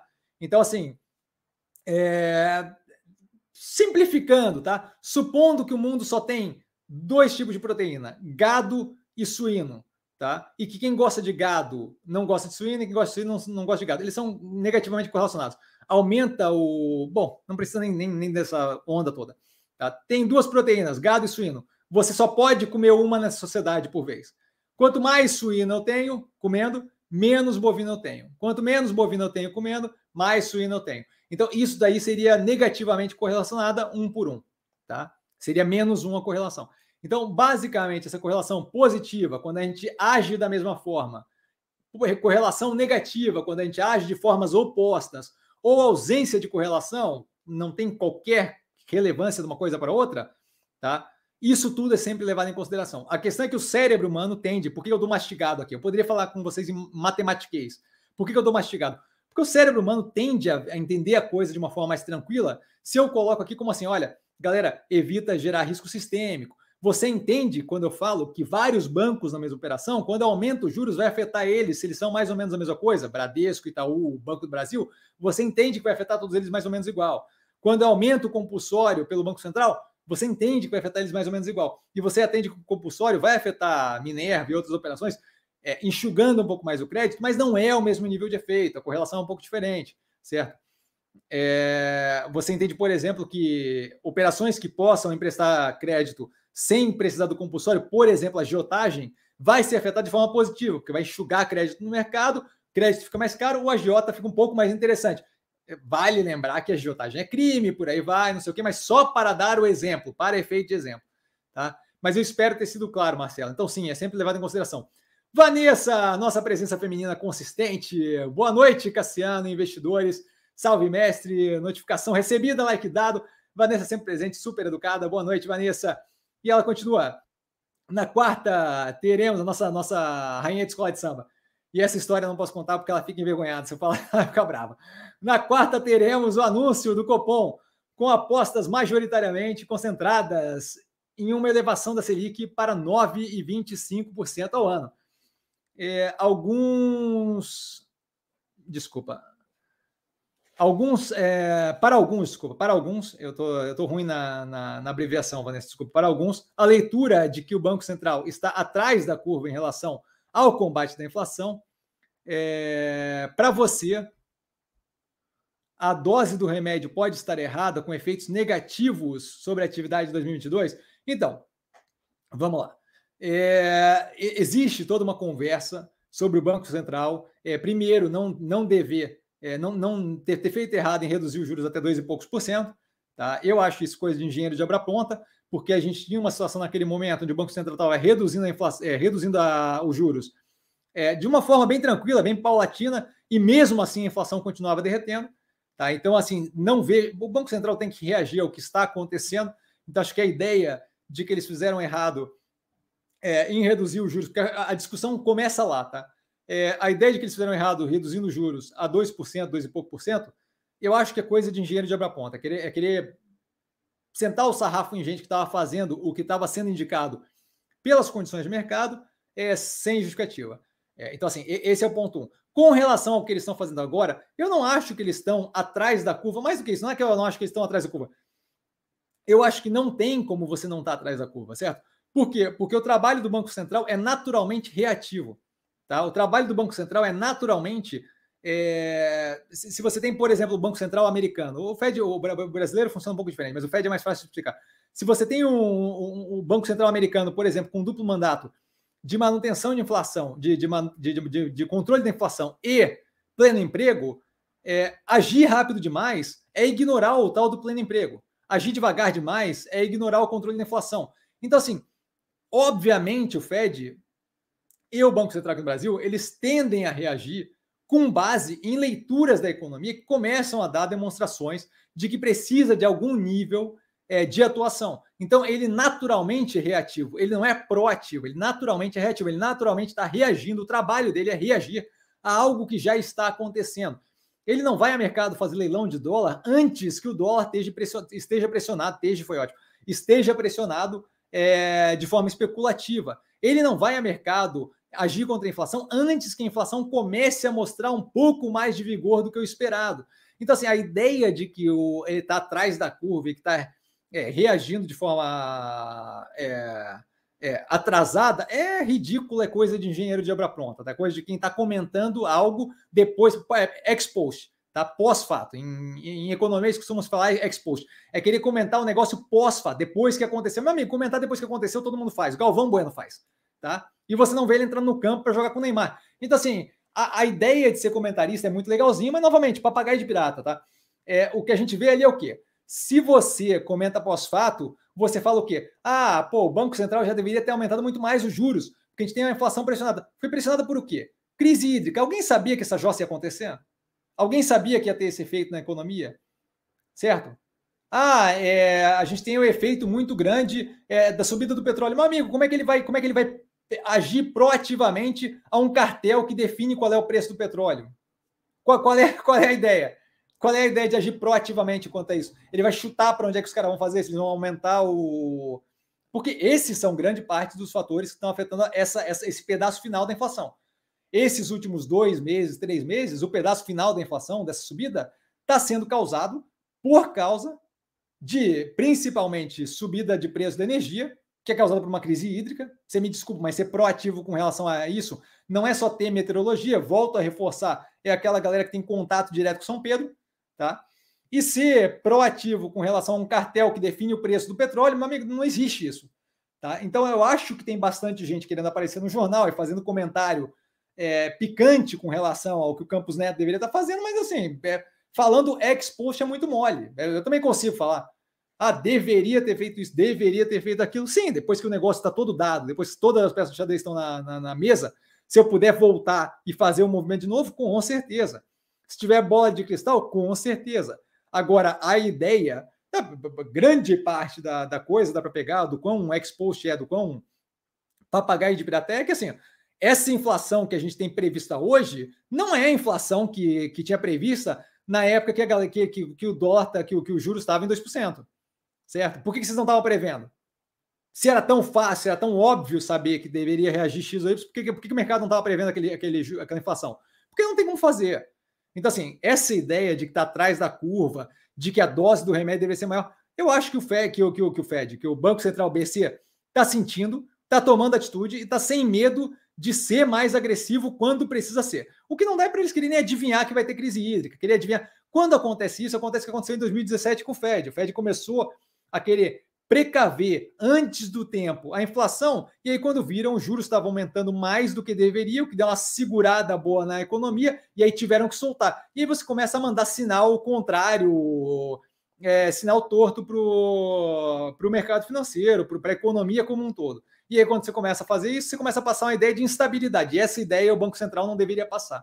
Então, é natural do Banco Central ter um trabalho reativo, não dá para ser proativo naquilo ali, só com bola de cristal, dado que ele reflete, ele, ele trabalha é, tentando controlar e guiar e mais ou menos a paz igual que está acontecendo, então é naturalmente reativo.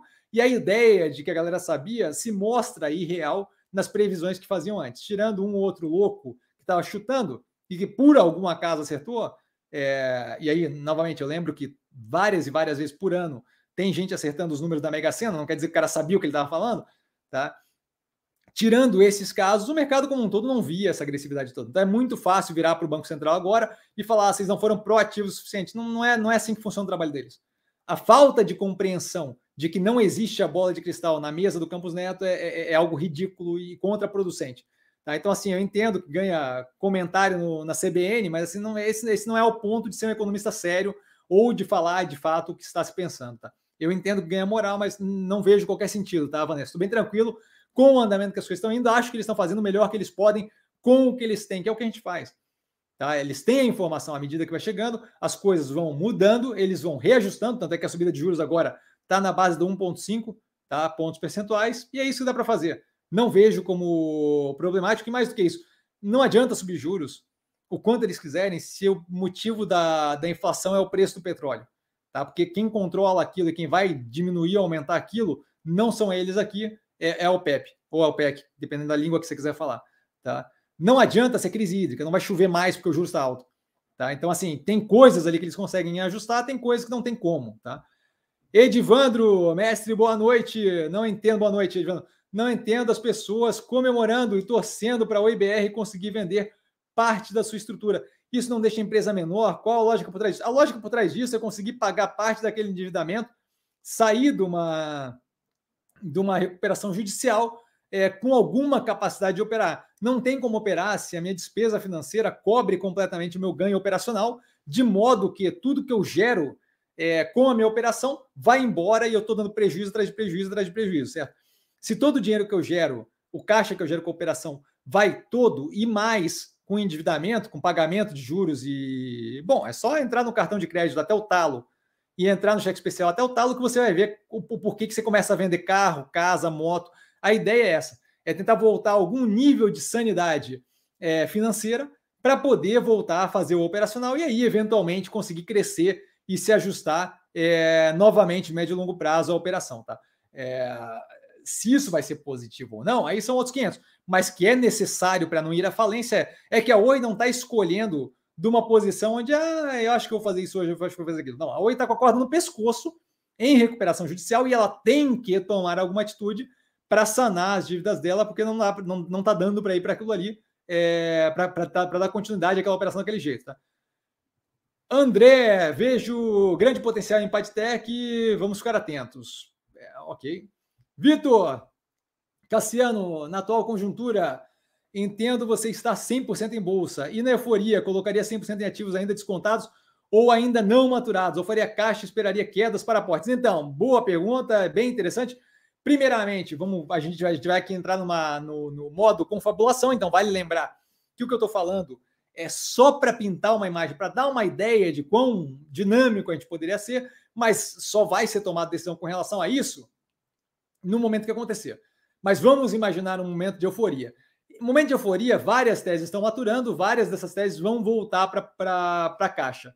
Eu não sairia alocando novamente se não tivesse opções descontadas. Está euforia e está tudo num preço mais ou menos justo, o que eu acho que é interessante é o quê? Você vai realizando o portfólio até que eventualmente você realizou o portfólio inteiro. À medida que você vai realizando nesse meio tempo, aquele delta de capital que você tem, que é 100%, tá? supondo que você chega no limite, só para dar uma ideia, supondo que você chega no limite de 100% realizado, você está 100% caixa. 15%, 20% daquilo começam a entrar em cada queda ou cada baixa de operações que não fazem sentido aquela queda para fazer movimentos de curto prazo. E aí, dependendo do nível de euforia, eu aceito receber numa operação dessa 2, 3, 5% às vezes só de ganho. Tá? Por quê? Porque eu já estou na tampa da panela. Então, a tampa da panela é aquela borbulha onde eu vou alocando e vendendo, alocando e vendendo, alocando e vendendo com 15, 20% do portfólio, o restante fica em caixa ou CDB ou qualquer coisa do gênero. CDB geralmente não é interessante, por quê? Porque em momento de euforia, raramente o juros está estourando. Tá? Então não, não vai me pagar muita grana. Então geralmente fica ali em caixa mesmo. E o que eu faço? É entrar e sair, entrar e sair, entrar e sair, o mais diversificado possível em operações sólidas, que no médio e longo prazo não vão me causar problema. Caiu, ah, começou a derreter, porque galera realizando, caiu 5%, 10%, entrou 3%, 4% para cima, sair de novo. Por quê? Porque ali não dá. Ali não dá para ficar, ali não dá para fazer locação. E outra, locação em pequeno percentual, em pequena quantidade. Tá? Ali você está fazendo basicamente um, um, um, tá engordando com migalha o portfólio aos pouquinhos, para eventualmente entrar forte quando começar a aparecer operações. Mas nesse momento é 15, 20% do portfólio operando curtíssimo prazo com quedas que não sejam justificadas, tá? Basicamente isso. Mas depende da, da situação, tá? David, é, boa noite, mestre, boa noite, David. É, você acredita que disponibilizar em custódia para aluguel seria uma fonte de renda interessante? Saberia dizer como é o cálculo do valor do aluguel? Então, é, não, eu entendi que ações. Ele botou ali que faltou ações na frase, na, na coisa, sem problema. Eu entendi que ações. É, não, não, vejo como interessante, tá? Primeiro, porque fortalece é, a, a, possibilidade de venda do ativo que eu estou comprado. Não acho que isso daí propriamente é, é, é algo que eu quero auxiliar. Tá? O cálculo eu acho que é feito baseado em, oferta e demanda mesmo. Tá? Quanto mais demanda tem, maior é o juros que você recebe ali é, versus a oferta que tem oferecido. Eu não vejo como problema. Acho que assim, cada um faz o que, o, o que tiver vontade. Eu não tenho interesse, porque eu acho que o dinheiro que se ganha para ficar com aquele contrato de aluguel, eu prefiro ter mobilidade para operar da hora, do jeito que eu quiser, a hora que eu quiser, sem ter que ficar preocupado se tem algum contrato prendendo o ativo ou não. Tá? É, mas eu, eu não vejo como problemático, não. Tá? Até aquela parte ali do tipo, se a galera quer entrar vendido e, e, e quer disponibilidade, não, mesmo isso não tem problema, sabe? Só me abre espaço para poder alocar a, a, a, preço mais baixo. Então, então não é propriamente problemático. Eu não faço, não uso, tá? Prefiro ter o dinamismo e a mobilidade de operar como eu bem entender, a hora que eu bem entender, mas não vejo como problema. E aí, assim, entraria em contato com a corretora, porque não é um negócio. É, é, geralmente ainda é feito over the counter, né? Ainda é feito por telefone e tal. É, não, tem, não é tão tranquilo é, não é tão trivial de fazer como bolsa que você compra e vende por. Já estão indo nessa direção, mas não é tão trivial de fazer como comprar e vender é, eletronicamente ali como ações, tá? É, mas não vejo como problema, só, só não acho interessante, tá? Não tem interesse. Jorge, eu tenho muitos ativos. Lógico que acompanhar todos é bem complicado. Normalmente eu acompanho de perto as que estão com queda acentuada, sem lógica. É, e ativos como o Banco do Brasil, Ambipar, Neo Energia, Clabin, quase não. Então, é, é, é, é, eu acho que essa lógica é bem positiva. Tá? Acho que faz sentido isso. Tem análise uma vez por mês, é, uma, uma, vez a cada trimestre, né, desses ativos. Banco do Brasil, Ambipar, Neo Energia, Clabin, são ativos que você tem que estar ligado. Assim, Neo Energia, por exemplo, você acompanha ali o efeito da crise hídrica. Estamos há três trimestres positivamente naquilo ali. Esse último trimestre meio que mostrou que ali não tem qualquer rolo que vai acontecer por causa da crise hídrica. Então, com certeza é algo que dá para relaxar a médio e longo prazo. Clabin também. Ambipar também, Banco do Brasil também. Então, acho que é, é, uma lógica interessante, até, até, para não ficar sobrecarregado na questão de, de, de, de, acompanhar cada um dos ativos. Acho que, acho que é uma, uma boa lição aí, Jorge. Obrigado. Olho, pois, pois é tranquilo a tese. Maravilha. É, William, é, boa noite a todos. Super educado, William. Boa noite, Cassiano. Você acha que a Cash 3 volta aos R$ reais. Então, só com bola de cristal, não fico prevendo preço de nada, nem de ativo que está no portfólio. Tá? Então não tem como saber. Eu, eu, o que eu sei é que eu não tenho nenhum interesse no ativo. Acho que ele, a direcionamento. Primeiro, a operação anterior já não, já não era que eu achava mais interessante ali de cashback, tá? Porém, entretanto, todavia, estão tá, fazendo toda uma mudança aí no direcionamento de virar uma fintech. Eu acho que é um setor meio craudiado, meio, meio cheio, tá? E não acho que ela é a mais aconselhável, aconselhada ali a poder propriamente operar é, e, e, tem uma competitividade muito grande. É um, é um, setor que tem várias fintechs bem positivas. Hum, acho que não tem interesse nativo, tá? Nenhum interesse nativo. Não, não acho que é, que, é, que, que é nada impressionante no setor nem nada. É, modal, por exemplo, super descontada, fintech bem alinhada, crescendo agressivamente. Não vejo por que tá na cash ali, tá? Joel, boa noite, mestre, boa noite, investidores, super educado. Joel, obrigado, boa noite. E Luciana, Luciana, Luciana está mais presente agora. Cassiano, o projeto de carros elétricos não progridem aqui no Brasil porque o governo mama no petróleo e vão ter que tirar outra, de outra fonte. Então, assim, é, mesmo que fosse esse o caso, eu, eu, acho que é um pouco mais complexo do que isso. A questão de infraestrutura atrapalha bastante e tal. Mas mesmo que fosse esse o caso, mesmo supondo corrupção, tá? Você não teria qualquer dificuldade de supondo que seja corrupção com Petrobras e corrupção é, acabaria com isso, tá? Porque seriam outras fontes. Você não teria dificuldade nenhuma em, em adicionar corrupção na instalação de infraestrutura elétrica no Brasil para veículo elétrico. Você não teria nenhuma dificuldade de tributar é, carro a gasolina é, para poder jogar incentivo, essa talvez um pouco, porque ia afetar ali a questão de voto, né? Essa talvez não.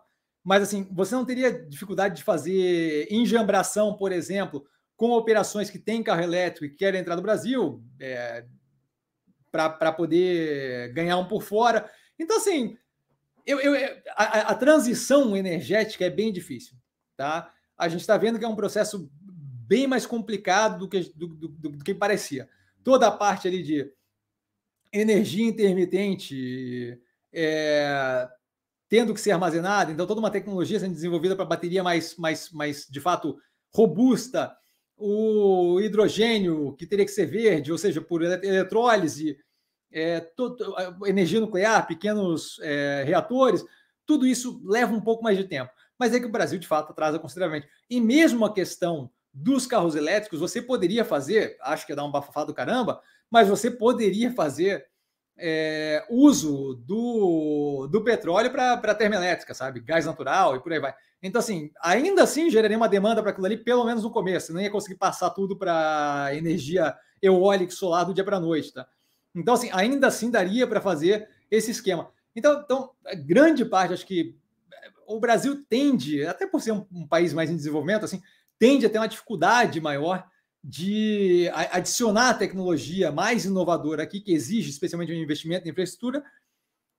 Acho que um pedaço considerável do problema é justamente a incapacidade de pensamento de médio e longo prazo, da forma que o nosso governo é organizado, sabe? Então, é, isso daí eu acho que, que, que tira bastante ali. Se a gente olhar para a parte de infraestrutura do governo, é muito difícil você pensar médio e longo prazo naquilo. E médio e longo prazo para infraestrutura não é quatro anos médio e longo prazo para infraestrutura é 10, 25 anos, sabe? Então é, é, mais complicado. Diferente, por exemplo, da China, que consegue, obviamente, governo autocrático, é outra vibe, tá? Mas ali você consegue fazer um planejamento, plano de 50 anos, e de fato tocar o negócio daquele jeito por 50 anos, tá?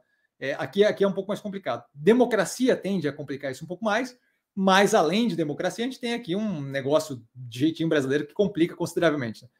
Jorge, a Embraer vem surpreendendo com a Iven é, e seus carros voadores. Havia comprado é, ano passado a 7,50 e liquidado 50% a 22 reais. Acabei não liquidando o resto em função é, do que pode ir à empresa. É raciocínio lógico.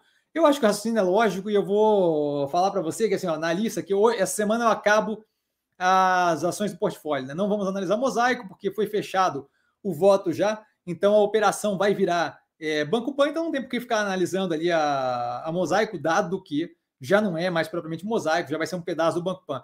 Então a gente fecha Ambipar, Multilaser e Soja 3, a Boa Safra Semente, e aí fechou as análises do portfólio. E justamente pensando nisso, já ia é, engatilhar para avaliar na sexta-feira a Embraer, porque de fato está surpreendendo o andamento da Iven. Eu tenho comentado alguns compondo a tese que tem sido feito um movimento bem interessante ali por ela, que ela tem ganho força, ganhado força, tá? E que tem ido num, num direcionamento muito interessante.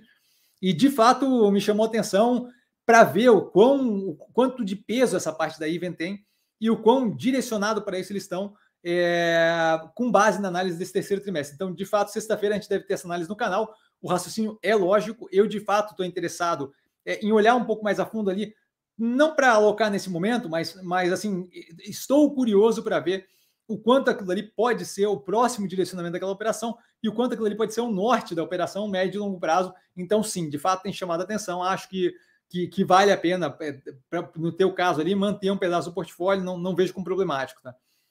Bob Moore, Cassiano, Ocean Pact tem concorrentes de peso no Brasil e no exterior existem empresas que possam realizar o mesmo serviço prestado pelo Ocean Pact e podem ser uma ameaça para o Ocean Pact? Então, é, assim, ó, no exterior eu acho que é, pouco importa, certo? Porque assim, você tem que ter um navio aqui dentro, né? Não é trivial a questão de para prestar o serviço você tem que ter uma embarcação lá. Então, é, esse negócio de não é como serviço de tecnologia que eu atuo em tudo quanto é lugar sem ter necessidade de presença geográfica. Eu preciso de presença geográfica. Então, acho que isso daí, é, com, com certeza, é, torna a competitividade é, geograficamente distante mais difícil. Por quê? Porque eu tenho um custo que vai entrar naquele contrato que reduz minha margem ou impossibilita a competitividade se eu tiver que pegar o barco lá da casa do chapéu e trazer para competir aqui no, na orla brasileira, né? na, na, na, coisa brasileira. Então, isso daí eu acho que dificulta consideravelmente. Não sei se tem concorrentes é, de peso aqui no Brasil, não, não, não, não tenho muito. Acho que é um mercado bem capilarizado, tá? mas não fico. Não, não tenho ali propriamente conhecimento de tudo quanto é competidor da operação. Tá? O que eu sei é que eles têm uma, uma operação que roda muito bem, e essa é a parte que propriamente me, me deixa tranquilo. Tá? Competição, a ideia de que competição vai acabar com qualquer empresa, eu acho que é complicado. Tá? É, a gente sabe que ela, por exemplo, é, é, é, a, é, a, operação que tem aqui no Brasil que, que, que tem é, capital aberto. Então, assim, é, não, não digo que por definição, mas é uma probabilidade grande que ela seja no setor dela maior, aqui no Brasil. Tá? É, e a gente tem que cuidar com a ideia de que competição necessariamente é o sinal do fracasso da operação. A gente viu isso com a Via inúmeras vezes. Ah, a Via tem competição. E a Via não compete com qualquer um. A Via compete com a, com a Amazon, com o Mercado Livre, a gente grande. Tá? E a Via vem crescendo mais do que o mercado e ganhando mercado a cada trimestre. Tá? Então, a ideia de competição é, é algo que vai acabar com a operação? Não, vejo isso. A operação opera há algum tempo já, vem crescendo agressivamente, tem, tem ganho vários é, contratos ali, então está é, tá operando bem. Não acho que essa é uma questão que, que preocupe, tá? mas não sei muito a fundo não de quem são os competidores. Vanessa, no caso, galera, temos mais aí 18 minutos. Deixa eu só fechar a janela aqui que agora começa a chover.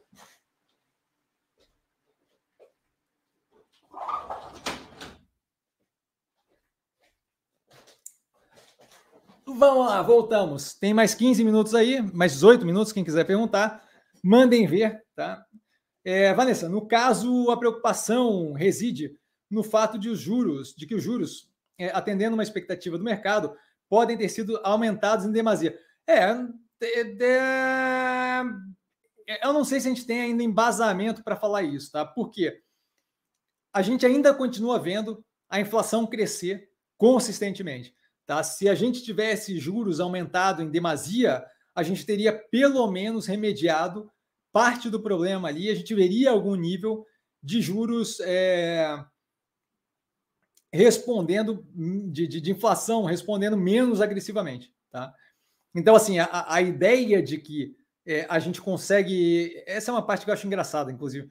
A ideia de que a gente consegue mensurar o quanto foi de positivo, de, de excessivo ou não os juros pelo Banco Central, eu acho que é um pouco de, de, de, de soberba assim, de, um ou outro economista.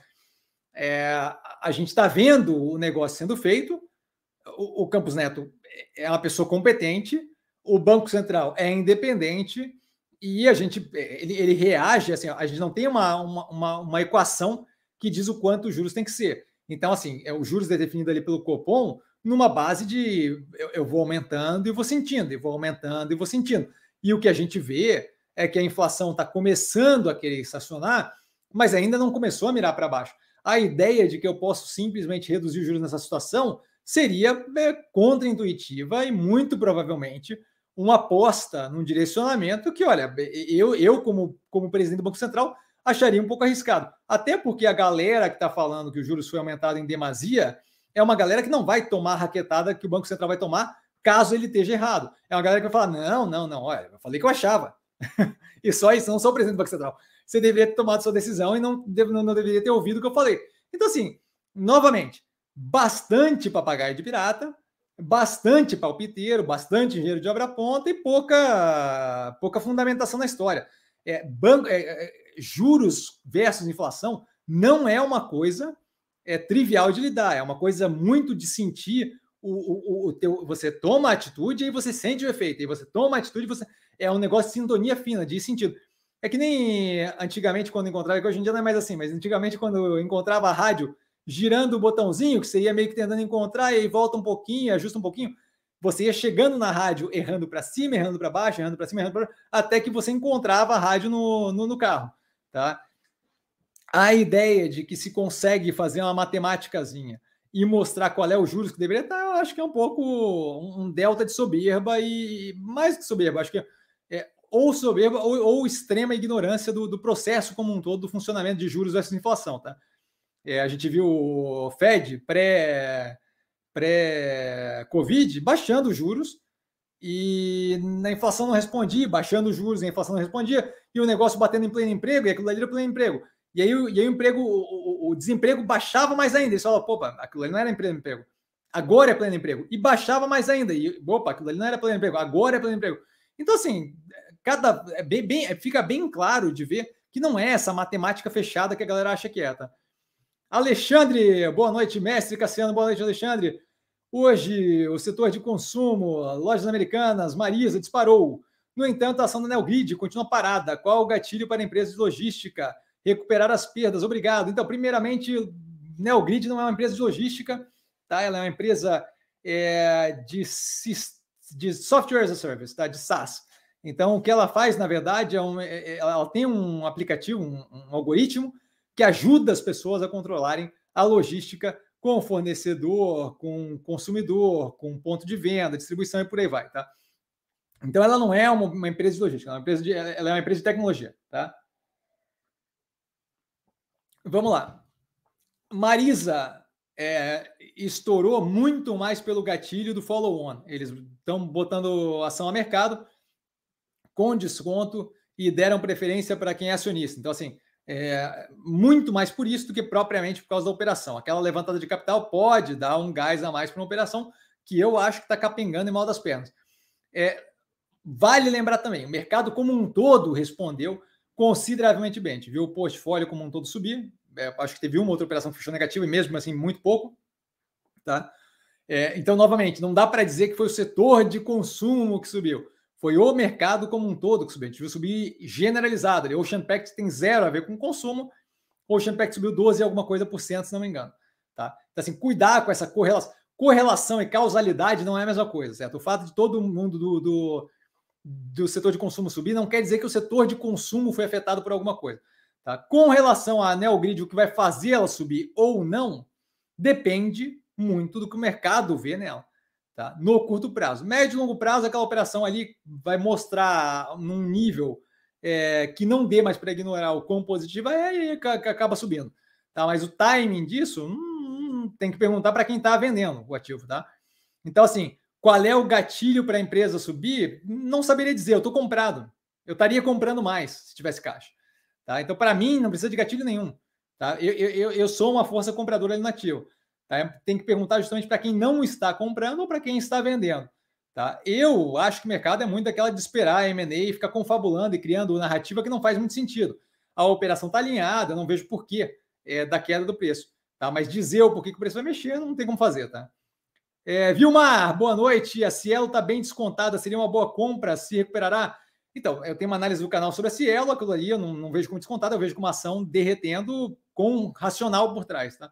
é, a operação atua num setor que é um setor que é, daqui a pouco vai deixar de existir, que é o setor de, de, de adquirência. Você cada vez menos tem, isso minha opinião, né? Você cada vez menos tem necessidade daquele atrito na transação monetária, na transação financeira. Você não tem por que pagar a delta a cada transação que você faz. Você tem a opção de Pix, Apple Pay, Tencent com QR Code, por aí vai. Então, assim, qual é o racional de eu ficar sustentando uma operação como a Cielo é, para que, que, recebe delta a cada compra que eu faço? Então, é, aquilo ali é um negócio que está indo num caminho é, de, de, de, desaparecer. Tá? Ela tentou alguns movimentos para se reinventar, não acho que é bem assim. Tá? Então, acho que a operação não está descontada, acho que a operação está no direcionamento que foi comentado quando estava em 12 reais no canal. Tá? Então, a análise, acho que vale a pena pegar a análise do Cielo no canal, pegar a primeira análise que eu fiz, que se você pegar qualquer uma delas, na parte do, da descrição do vídeo vai ter lá a primeira, e dar uma olhada que lá eu aprofundo mais o porquê que eu não vejo futuro ali, tá? Vilmar, obrigado. Muniz, boa noite, mestre, boa noite, Muniz. Você entendeu o racional do mercado para bater tanto nas techs? É, Boa Vista, Modal, B3 SA, imagino. Então, primeiro, Boa Vista é empresa de análise de dados, aí classificaria ok como tech, mas Modal é uma fintech, é, veria muito mais como operação no direcional do financeiro ali, tá? É, BSA, é, BSA talvez B3SA, mas não, não sei. De qualquer forma, não vejo racional nenhum para as operações que a gente tem no portfólio, como eu comento, é, a cada trimestre, inclusive alocando mais capital. Tá? Não, é, tive uma compra considerável, acho que aumentei em 50% da posição em modal mais recentemente. Tá? Não vejo qualquer racional para nenhuma delas. É, então, é, não, não, não, saberia te dizer. Acho que um pedaço considerável é o pânico generalizado que acaba afetando, especialmente operações de, de baixo volume, que são ali os casos de Boa Vista, Modal Mais e por aí vai. Tá? Mas eu não vejo nenhum racional, não. Rafael, caso Lula avance nas pesquisas, você vê pânico no mercado? E caso ele vença a eleição, o que você faria com seu portfólio? Então, assim, ó, primeiramente, é, eu não tenho como fazer o timing do pânico do mercado, porque eu não via motivo para o pânico agora e mesmo assim deu, tá? É, ele não, ele já avançou nas pesquisas, ele, ele já é nesse momento primeiro colocado, tá? eu acho que vai depender muito de como ele se apresenta para o mercado, uma vez que ele de fato constitui um time, vice-presidente, é, quem vai coordenar o negócio na economia, o que, que ele pensa é, efetivamente como candidato com relação a, a, movimento econômico. Só um pouquinho. É, então, assim, depende muito de que plano de negócio ele apresentar, de que plano de, é, político, de que plataforma política ele apresentar. A gente viu a primeira vez que ele foi eleito que não foi propriamente negativo. Por quê? porque ele veio todo com todo o movimento de Lulinha Paz Amor, e isso daí é justamente o que a gente tem que entender. Como é que ele vai se apresentar de verdade? Quem vai ser o vice? É, qual vai ser a guinada que ele dá mais para o centro, mais para a esquerda? E isso daí é o que faz a diferença, tá? Caso ele vença, também vai depender disso, certo? Se ele vier Lulinha Paz e Amor, que foi o que ele fez a primeira vez que ele foi eleito, eu não vejo muito, muito, muito problema dele ser o presidente. Tá?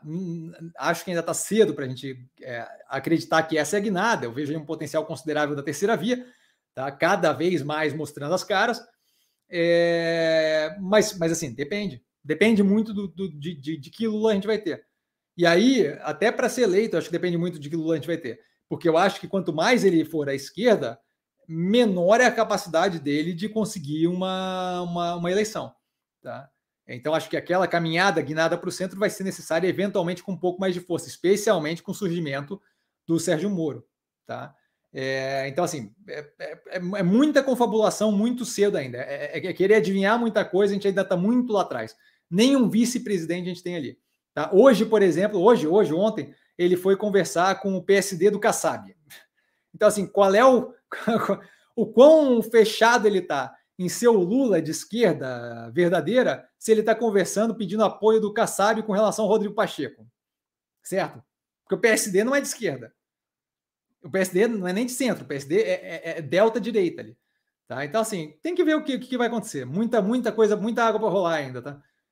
É, muita água para correr. Vanessa, sempre bom ouvir as suas lúcidas colocações. Muito obrigado, Vanessa. Como sempre, o aprendizado enorme. Ótimas reflexões. Parabéns pela live e salve a escola, a escola de samba Sim Unidos e a Academia do Cassiano. Obrigado, Vanessa.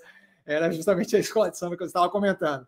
Maravilha, obrigado, Vanessa. Porfírio, Vanessa cobrindo para o Dalan que não veio hoje. Tá? Vanessa cobrindo para o Dalan que não veio hoje. Porfírio, mestre, para além do resultado em si da via, o provisionamento informado no terceiro trimestre não causa em você um receio de que pode haver outros esqueletos no armário da Via? Ela não perde um pouco da sua confiança? É não porque, porque toda vez que eles descobrem qualquer coisa ali, eles botam a, a público e resolvem o problema. A gente teve uma dessa com um problema contábil também, que foi descontado no resultado tempos atrás e parte da vida. Tá? É, vale lembrar que aquilo ali assim, ó, é, é uma questão que tem de longa data de contratos antigos. A, a, a gestão de agora está fazendo as coisas do jeito certo. certo. Aquilo ali foi a forma de lidar do pão de açúcar, que convenhamos, que, que, que vergonha de, de, gestão aquilo ali. Tudo que eles tocam a mão, cara, é, é o toque de Midas às avessas. Tudo que os caras tocam a mão, eles conseguem tomar a decisão mais, mais descasada da realidade possível. Mas não vou ficar aqui entrando nisso. É, o ponto é assim: a grande parte daquele passivo ali que é problemático é, é, é, processo antigo, de demissão antiga, de profissional de grande porte, que já estava lá há muito tempo, tinha um histórico muito grande, e com pouco acompanhamento jurídico e por aí vai. E agora tivemos um delta de aumento é, do pagamento médio ali é, de causa trabalhista, e basicamente é isso. Tá? Não vejo como é, esqueleto no armário, vejo como uma situação que tinha que lidar de uma forma mais racionalizada e foi feito. E aí, eventualmente, esse tipo de coisa custa. Racionalizar um operacional de uma empresa daquele tamanho, eventualmente custa. Foi o caso lá dos erros contábeis é, feitos pela gestão anterior também, tá? E é o caso agora da questão de, de causa trabalhista. Eu vejo isso como eles ajudar, arrumando o, o, a cozinha ali, tá? Então, acho que negativo pontualmente, mas positivo que eles não têm problema de vir a público fazer isso. Tá? Então, acho que, é, que, é, que, é, que, como um todo, não vejo como problemático médio e longo prazo. Tá? Rafael, quais os títulos de renda fixa que você prefere quando tira dinheiro da bolsa? Ah, depende muito de como é que está a situação caso eu tire o dinheiro da bolsa. Tá? Mas, a princípio, a princípio, é, para mim, CDB e CDI super resolve. A questão é, é, é a motivação que eu estou para tirar o dinheiro da bolsa. Por que, que eu estou tirando? Se eu estou tirando para realocar e operar a curto prazo, não tem porquê alocar em título de renda fixa. Então, assim, não adianta que não tem uma regra do que eu gosto para dinheiro fora da bolsa. Vai depender de que momento estamos vivendo e do porquê que eu tirei o dinheiro e de qual situação, qual é o juros, qual é a inflação e por aí vai, tá? Jusceli, mais uma presença feminina aqui. Boa noite a todos, boa noite, Jusceli, bem-vinda. Gabriel, mestre, por que não viabiliza o investimento em um escritório de e Darou para o canal? Assim trará a pessoa amada em sete dias. É uma boa ideia. Vou pensar, vou pensar, vou avaliar, vou fazer aqui o, o Project Finance, o financiamento de projeto aqui do, do negócio. Vamos ver. Bobear, bobear eu faço mesmo. Porque, de fato, é, não, não custa nada, né? Bobear já, já financiou uma bola de cristal também, para ver se funciona. André, boa noite, professor. Boa noite, André. Obrigado pelos ensinamentos. Aprendi mais uma parte do quebra-cabeça que é a tese do sim, graças aos teus ensinamentos, fico tranquilo, obrigado e abraço, cara, muito obrigado. Você e Vanessa, se não me engano, cobrindo para o Darlan, exatamente, Vanessa cobrindo para o Darlan e André também.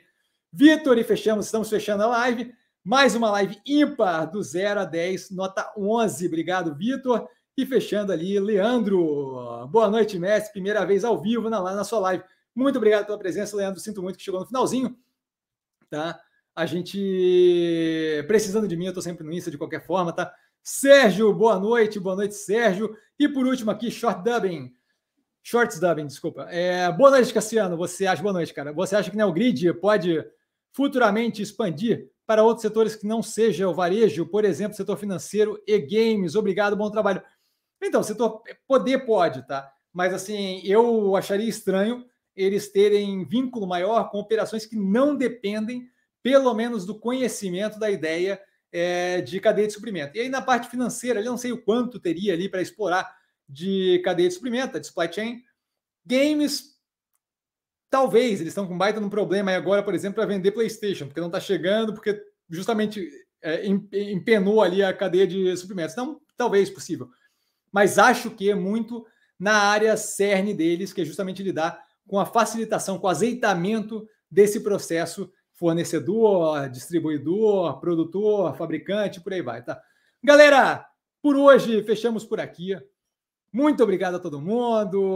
Olha, precisando de mim, sempre no arroba investir com sim. Agradeço, Vanessinha, agradeço, André. que cobriram ali para o Darlan, que não esteve aqui hoje, espero que ele esteja bem, tá? É, para todos vocês, um beijo enorme, tá? Coraçãozinho. Por hoje a gente fica por aqui. Vale lembrar que quem aprende a ver essa bolsa opera com mero detalhe, quase que não vai. E amanhã já temos análise ali. Eu vou ver o que eu vou fazer de análise, mas amanhã já voltamos a ter análise. A gente mata o portfólio, as análises todas do portfólio nesse, nessa semana agora e aí começa justamente a adicionar novas operações, tá? Beijão para todo mundo e tchau, tchau. Valeu, galera!